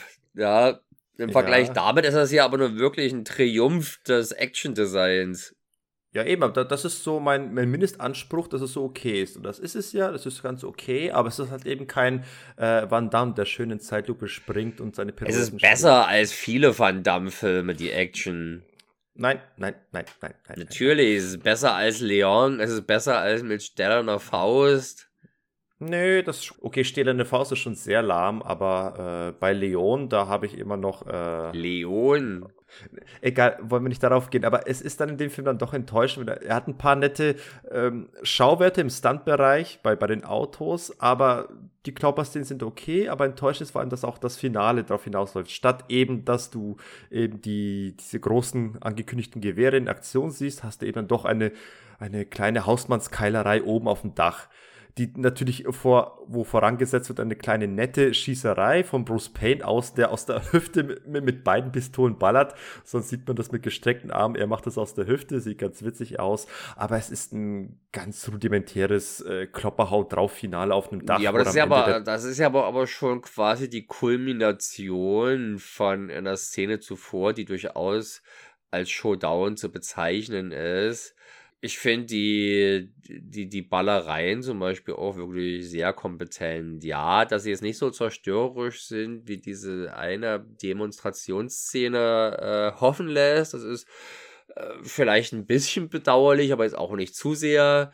Und ich war auch genug drinnen, was vornehmlich Bruce Payne Schauspiel und Charisma zu verdanken ist, dass ich natürlich schon mich drauf gefreut habe, dass jetzt endlich der verdammte Sack seine Abreibung kriegt. Dementsprechend habe ich diese Szene auch, ohne dass es jetzt ein Action-Triumph gewesen ist, durchaus genießen können. Ja. Aber aus jetzt einer sadistischen Sicht, zum, zum, Beispiel, äh, ist es mhm. sehr enttäuschend, wenn jetzt zum Beispiel der Markus, der ein, ein sehr, sehr unspektakuläres Ende findet. Ich meine, er wird ja einmal gestellt von Brian Bosworth und was passiert? Er, er zetert dann. Der Typ hat ja bloß irgendwie Frau und Kind ermordet, ne? Aber plötzlich zetert er und lässt ihn davonkommen und sich dann auch noch dumm selbst einsacken und am Ende stirbt halt Markus er durch, durch einen Schuss von seinem, äh, von seinem Boss von Bruce Payne und, und Bruce Payne selbst, der schon selbst sehr viel äh, dreckige Sachen gemacht hat, auch diese, diese Razzia, die er da macht, um, um an die Knarren zu kommen am Anfang, da hat er wirklich selbst sich als Sadist hier präsentiert. Äh, da hat er auch ordentlich aufs Bett verdient, aber auch da einfach nur vom, vom Gebäudedach zu fallen und auf ein Klavier zu landen. Warum ist es ein Klavier? Ist das irgendwie eine Analogie? Nein, das ist so, fand ich ein bisschen einfallslos. Da hätte ich mir mehr gewünscht. Worauf hättest du ihn denn gerne fallen lassen? Ich hätte den liebsten fallen lassen auf. In einen Fleischwolf, in einen riesen Fleischwolf, wo er durchgewolft wird.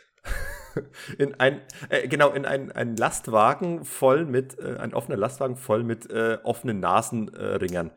Oder dieser, dieser, dieser, äh, dieser Wood, Woodchipper aus Rumble in the Bronx, wo er voll ins offene Loch fällt. Das, ja, das. Nee, nee, so martialisch muss es auch nicht sein, aber äh, das, aber ich meine, gerade ein Klavier, das ist ja, da habe ich das Gefühl, habe ich da irgendwas verpasst, hat irgendwie eine musikalische Ader gehabt, die mir entgangen ist, sodass es irgendwie Ironie des Schicksals ist, dass es auf Der war schon Piano so ein bisschen, der hatte schon äh, in seiner beiläufig, nee, nee, ist nicht beiläufig, der demonstriert das eigentlich schon recht, recht, recht äh, dezidiert seine Überlegenheit die mit, die mit großem Gestus äh, vorgebracht wird, wo er immer den Leuten auch zeigt, dass er hier im Prinzip die Fäden in der Hand hat, dass er der Meister des Spiels ist.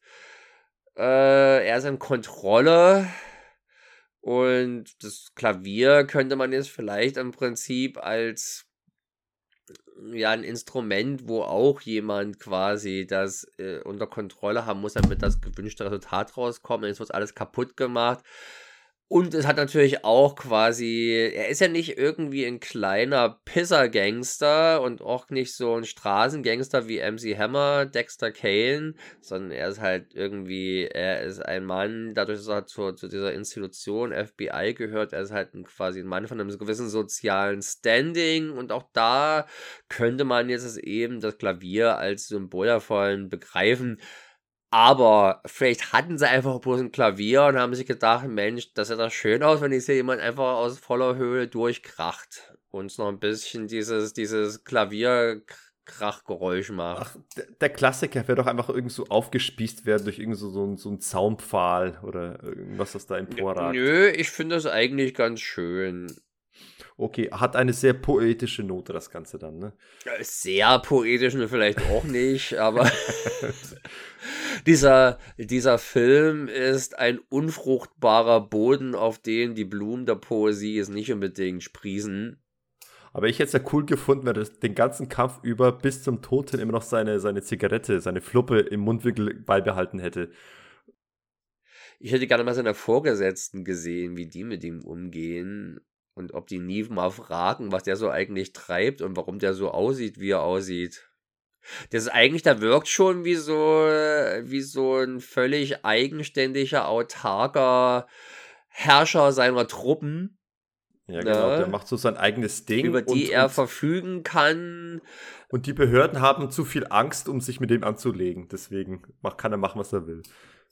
Oder es interessiert einfach bloß keinen.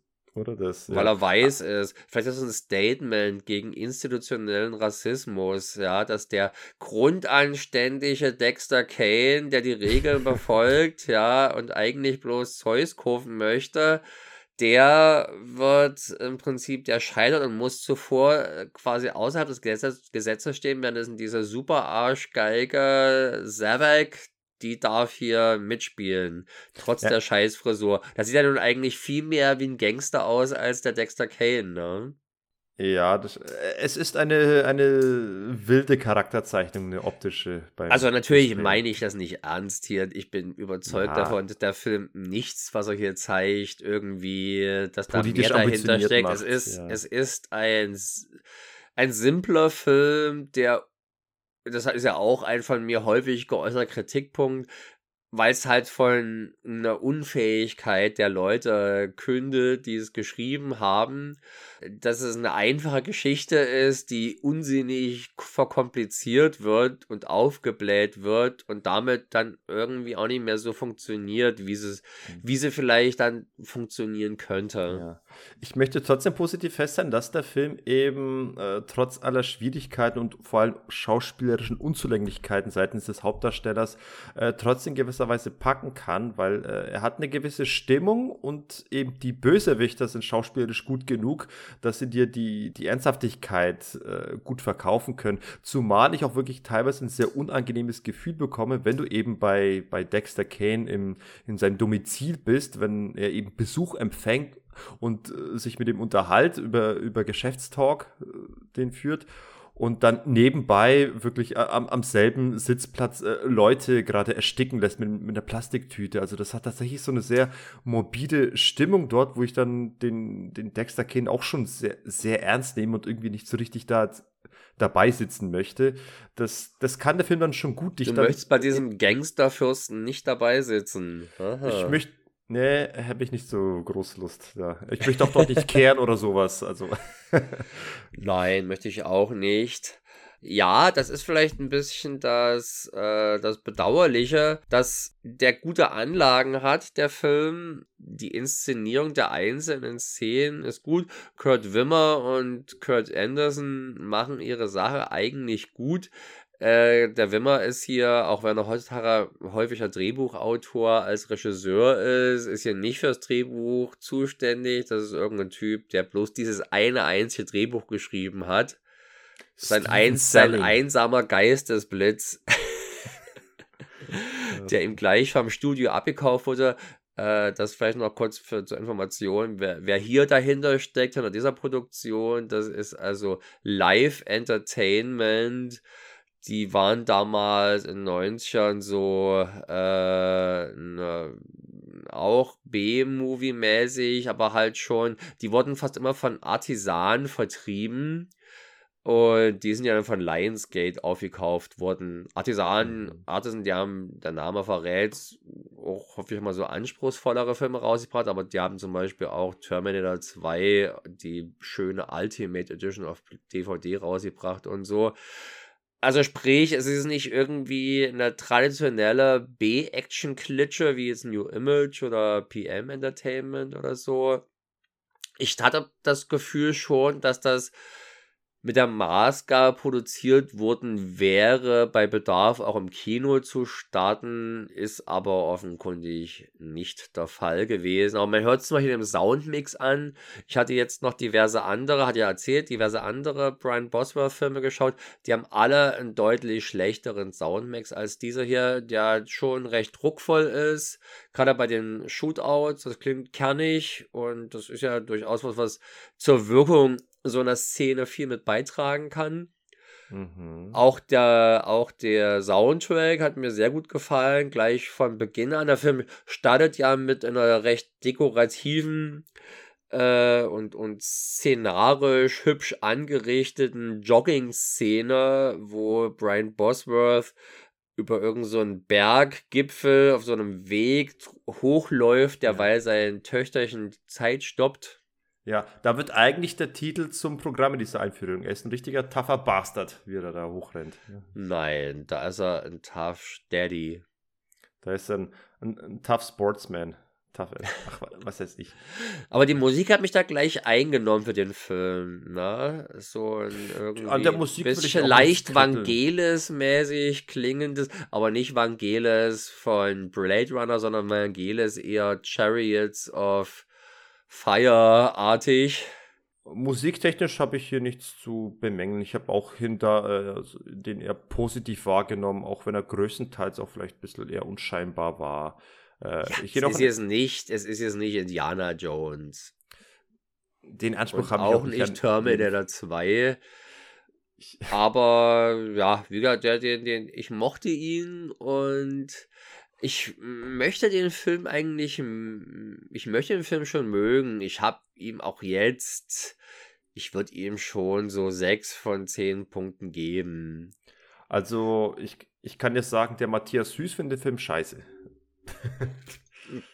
Ein Mann wie der, ein Edelmime wie der, der ausschließlich in hervorragenden Prestige-Material mitgespielt hat, der, der kann sich natürlich leisten, ein bisschen kritischer auf ja. sowas zu schauen. Ja, weißt du, von der spricht. Nee, der hat bei, bei Jason Brandt hat er einen Live-Kommentar gemacht, die haben sich den Film angeguckt und äh, kommentiert und, und ja, der hat auch viele Kollegen in dem Film wiedererkannt, mit denen er befreundet ist und, und die alle mag. Und hat auch, auch die, die Autoszene an der Tankstelle hat er lobend hervorgehoben. Aber unterm Strich bin ich schon bei, es ist schon ziemlich äh, Käse, der Film, trotz ein paar guter Ansätze, die der Film hat. Äh, und trotz der guten Kamera von Jürgen Baum, sollte man den, sollte man den kennen? Äh, wird in der Wikipedia geführt. Der hat zwar keinen eigenen Eintrag, aber da steht der Name, ich wollte mal erwähnt haben. Jürgen Baum, Kameramann. Das ist noch ein anderer Kameramann aufgezählt. Noch John Junek. Den ich natürlich ebenso wenig kenne, aber ich dachte jetzt, wenn du das so sahst, dachte ich, dass es jetzt quasi sowas wie der zweite Michael Ballhaus ist oder sowas. Nein, wir wollten nur den Namen erwähnt haben. Nee, also äh, wie gesagt, ich habe ein paar positive Aspekte genannt. Er, er, hat einige Stärken, aber die, die Schwächen machen daraus keinen wirklich guten, runden Film. Und es kommt eben vor allem das Hauptproblem ist vor allem, dass anders als bei Stone Cold der Hauptdarsteller hier wirklich hoffnungslos ent, entblößt wird und vorgeführt wird als eben Nicht-Schauspieler. In Stone Cold macht Brian Bosworth Sinn, hier macht er überhaupt keinen Sinn und äh, ich hätte mir jeden anderen äh, Haut drauf Darsteller hier eher gewünscht. Nein, nein, das also äh, bis bis bis eben noch hätte ich mich dir hätte ich mich dir angeschlossen und ja, das ist schon ein großer Unterschied. Man merkt, dass Stone Cold war ein, Spezi ein Film speziell auf die Stärken des Hauptdarstellers zugeschnitten. Hier ist der Bosworth, hat man das Gefühl, eher aus Versehen in diesem Film gelandet, der auch von äh, jedem anderen gespielt ja. werden hätte können. Van Damme, aber, Van Damme hätte, glaube ich, den Film sehr gut getragen können. Oder Dolph Lundgren, wobei das. Der hat ja aber zu dem Zeitpunkt noch bessere Filme gedreht.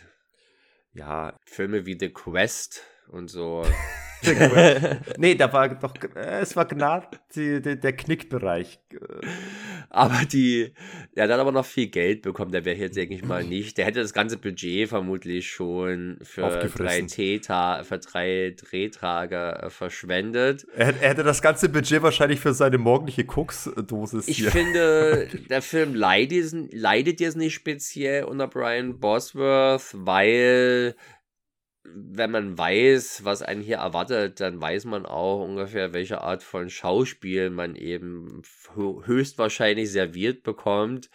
Und da ist jetzt der Bosworth nicht schlechter, eher besser als jetzt äh, Don the Dragon Wilson oder, weiß ich nicht, Billy Blanks oder so. Es ist halt immer schwierig, wenn du natürlich mit so Szenen von Verlust konfrontiert wirst, als Schauspieler, ich setze es hier mal in Anführungsstrichen, ja, der hat ja nun wirklich bloß diesen einen Film bis dato gedreht gehabt, was man jetzt nun vielleicht auch nicht gerade als äh, die große Schule des Schauspiels bezeichnen kann. Sprich, der hat jetzt vermutlich hier vier Jahre später wieder von Null angefangen. Ja, ja Moment mal, man hatte, man hätte in diesen vier Jahren hätte man locker äh, Schauspielunterricht nehmen können, wenn man einem so versessen ist. Da es war genug Zeit. Also sie haben ihn doch auch so genommen. Ja, und der hat sich vermutlich andere Genrekost angeschaut, der Güteklasse B bis C, und hat festgestellt, Mensch, die kommen ja auch damit durch. Warum soll ich mich denn jetzt anstrengen? Also, die, das, äh, das ist jetzt kein Film, den man sich Brian Bosworths wegen mehr anschauen muss, aber man muss ihn jetzt auch nicht Brian Bosworths wegen meiden. Ich würde es trotzdem sagen, dass es ein Film ist, den man sich anschauen muss, in Anführungsstrichen, wegen Bruce Payne. Also, wenn man Bock hat auf einen tollen ähm. Bösewichten, dann kann man sich auf jeden Fall den Film angucken. Ja, ja wenn man den, also wenn man solche Art von, diese Art von Filme eh im Visier hat, dann kann man den hier sich ruhig mal geben. Insbesondere da er bei Amazon allerdings bloß als Kauf- bzw. Mietversion verfügbar ist. Da war aber auch mal eine Zeit lang frei bei dem Prime-Abo mit verfügbar. Aber wie schon erwähnt, nur ohne, nur mit Originalton, keine deutsche Synchro, die es aber eigentlich gibt. Aber ich glaube, eine deutsche DVD gibt es nicht und von der Blu-ray ganz zu schweigen. Wenn man, wenn man weiß, wo die Reise hinging von Brian Bosworth, dann weiß man vielleicht auch diesen Film ein bisschen noch mehr zu schätzen. Es gibt hier auf alle Fälle noch richtige Qualitäten. Wobei man sagen muss, bei dem Film, der dann als nächstes kam, jetzt müsste ich gerade mal gucken. Das müsste, glaube ich, Midnight Heat gewesen sein. Ein Film, der eher ein bisschen in die Richtung Thriller geht auch Action natürlich hat, äh, hat auch relativ aufwendige Szenen und so, aber da wirkt, da wirkt der Brian Bosworth hm, fast noch ein bisschen mehr fehl am Platz. Ah ne, da kam, da kam im gleichen Jahr. Und der One Man's Justice ist aber auch hier in der IMDb sogar, ist er mit 96 wiederum ausge, äh, angegeben. Also 95, 96 und in dem gleichen Jahr hat er noch Midnight Heat und Virus alias Spill. äh, rausgebracht, der bei uns hierzulande, glaube ich, irgendeine Empfehlung von Stephen King auf dem Cover hatte, weswegen ich mir den damals auch ausgeliehen habe.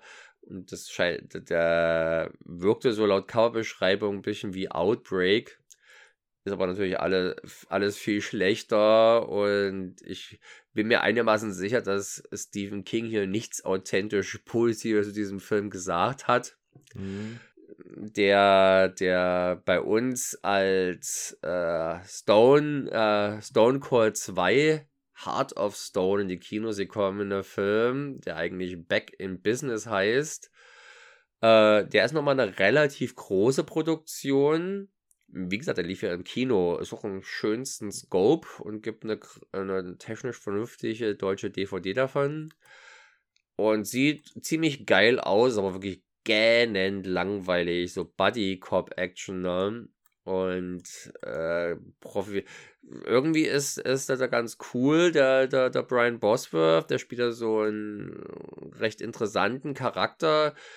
Wenn man mal eine andere Facette von Brian Bosworth sehen möchte, kann man den mal angehen. Ich bin mir nicht sicher, ob es das wert ist. Äh, da muss man den guten Mann schon sehr lieben. Ja. Eigentlich, wenn man auf der sicheren Seite möcht, sein möchte und nicht allzu viel Zeit hat, guckt, sollte man sich auf alle Fälle Stone Cold angucken. Das ist, denke ja. ich mal, einer der großen B-Actioner der 90er Jahre. Ja, auf jeden Fall. Allein schon wegen seines äh, schillernden Antlitzes wegen und wir bei auf alle gelabelt haben als den Nachtprogrammfilm schlechthin. Genau. Und ansonsten ist es jetzt auch nicht zu dramatisch, dass man heute nicht mehr viel von Brian Bosworth hört. Meiner ja. bescheidenen Meinung nach. Er hat Wenn er mal da wäre, angeblich ist er jetzt im neuen Expendables, ist ja ein Überangebot von neueren Darstellern da. Vielleicht wäre es cool gewesen, wenn man da Brian Bosworth mal noch hätte äh, reingeholt, dass zumindest die alten Videothekengänger schnalzen können, anerkennen und wissen und sagen können, hey, den kennen wir doch. Für mich ist äh, das Thema Expendables eh dann durch. Das, der vierte Teil ist ja offenbar schon sehr, sehr scheiße und ich habe mir schon den dritten geschenkt und äh, mich nervt, dass die bis heute irgendwie es nicht geschafft haben, Michael Dudikoff da noch ranzuholen. Jetzt ist es eh schon wurscht. Der äh, ist so teuer. Der, ist, der, ist, nee, der, der, will nicht aus den USA raus. Äh, Ach ja, das war's doch, oder? Alles muss man dann dort drehen. Den können sie aber so ein typisches, den können sie ja so eine typische Rolle zuschanzen, wie wir sie letztens erst bei Game of, den beiden Game of Death Teilen hatten. So die, der, der Mann am Telefon. Irgendeine eine Ausrede wird man schon finden, hier reinzupacken. Egal, das ist Thema für ein anderes Mal, aber wir haben jetzt viel zu lange über diese tumpen Filme gequatscht. Aber ich denke mal, zumindest Stone Cold, den haben wir einigermaßen Ehre getan und ihm auch gewürdigt. Und äh, ich denke mal, für alle Ionen habt, habt ihr jetzt hier im Podcast das Nachschlagewerk schlechthin in Sachen Stone Cold. Mm, große Worte. Und One Tough Bastard haben ja auch noch ein paar Worte verloren dem ich damals, als ich bei Liquid Love drüber schrieb, habe ich dem sieben Punkte gegeben, hat sich etwas reduziert. Ich werde mir erstmal auf absehbare Zeit weitere Sichtungen verkneifen. Wer weiß, wie tief der sonst noch sinkt in meiner, in meiner Wertung. so, ich, jetzt habe ich ihn schon immer noch als eher, als eher okay, denn schlecht verbucht. Okay, aber nur weil du vorgespult hast und die schlimmsten Szenen nicht gesehen hast. Ich habe ja auch nicht alle, es waren vielleicht insgesamt fünf Minuten, die ich vorgespult habe. Es ist auf jeden Fall spät und äh, wir haben alles gesagt und ein paar Mal wiederholt. Das war jetzt auf jeden Fall eine sehr schöne Runde. War schön mit ihm auch mal über Sport gesprochen zu haben und über andere Nachtprogrammfremde Dinge.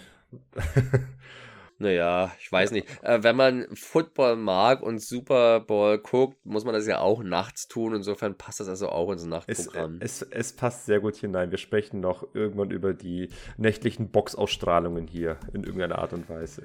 Bestimmt, nachdem wir dein, eh, dein dauernd geäußertes Ansinnen verwirklicht haben, über DFS, DSF, Sportclips, sexy Sportclips zu sprechen. Genau, dann, dann kommt das als nächstes, genau. Äh, bis dahin, freut euch auf äh, weitere tolle, schöne Folgen, die kommen werden. Ich weiß noch nicht, was als nächstes kommen wird. Eventuell kommt schon das äh, mit Anspruch behaftete Großprojekt. Eventuell haben wir, hauen wir dazwischen noch einen kleinen Tumpen, Tumbatz rein. Das schauen wir mal. noch tumper als das hier. Mal sehen, ob wir uns unterbieten können. Aber wir hören nicht auf, ehe du uns nicht noch eine Lektion für diese Runde hier mitgeteilt hast. Ich war der Sergei und sage Ciao. Und ich war Martin und denkt immer daran, wer seinen Varan schon mit einem Brei aus Orangensaft, Snickers, Eier nebst Eierschalen, Kartoffelchips, Bananen und Tabasco-Soße verwöhnt, sollte auch Maggi und ein Löffelchen Creme Fraiche nicht vergessen. ja, jetzt würde ich es auch essen. Ihr wollt mit uns Kontakt aufnehmen? Ihr könnt das Nachtprogramm auch auf Social Media verfolgen. Sucht einfach nach Nachtprogramm PC auf Twitter und Instagram oder schreibt uns direkt eine E-Mail an nachtprogrammpodcast.gmail.com. Darüber hinaus könnt ihr Sergei und Martin unter ihren alter Egos Sergey und Kami im Forum von actionfreunde.de antreffen und Sergei auch auf Letterbox folgen.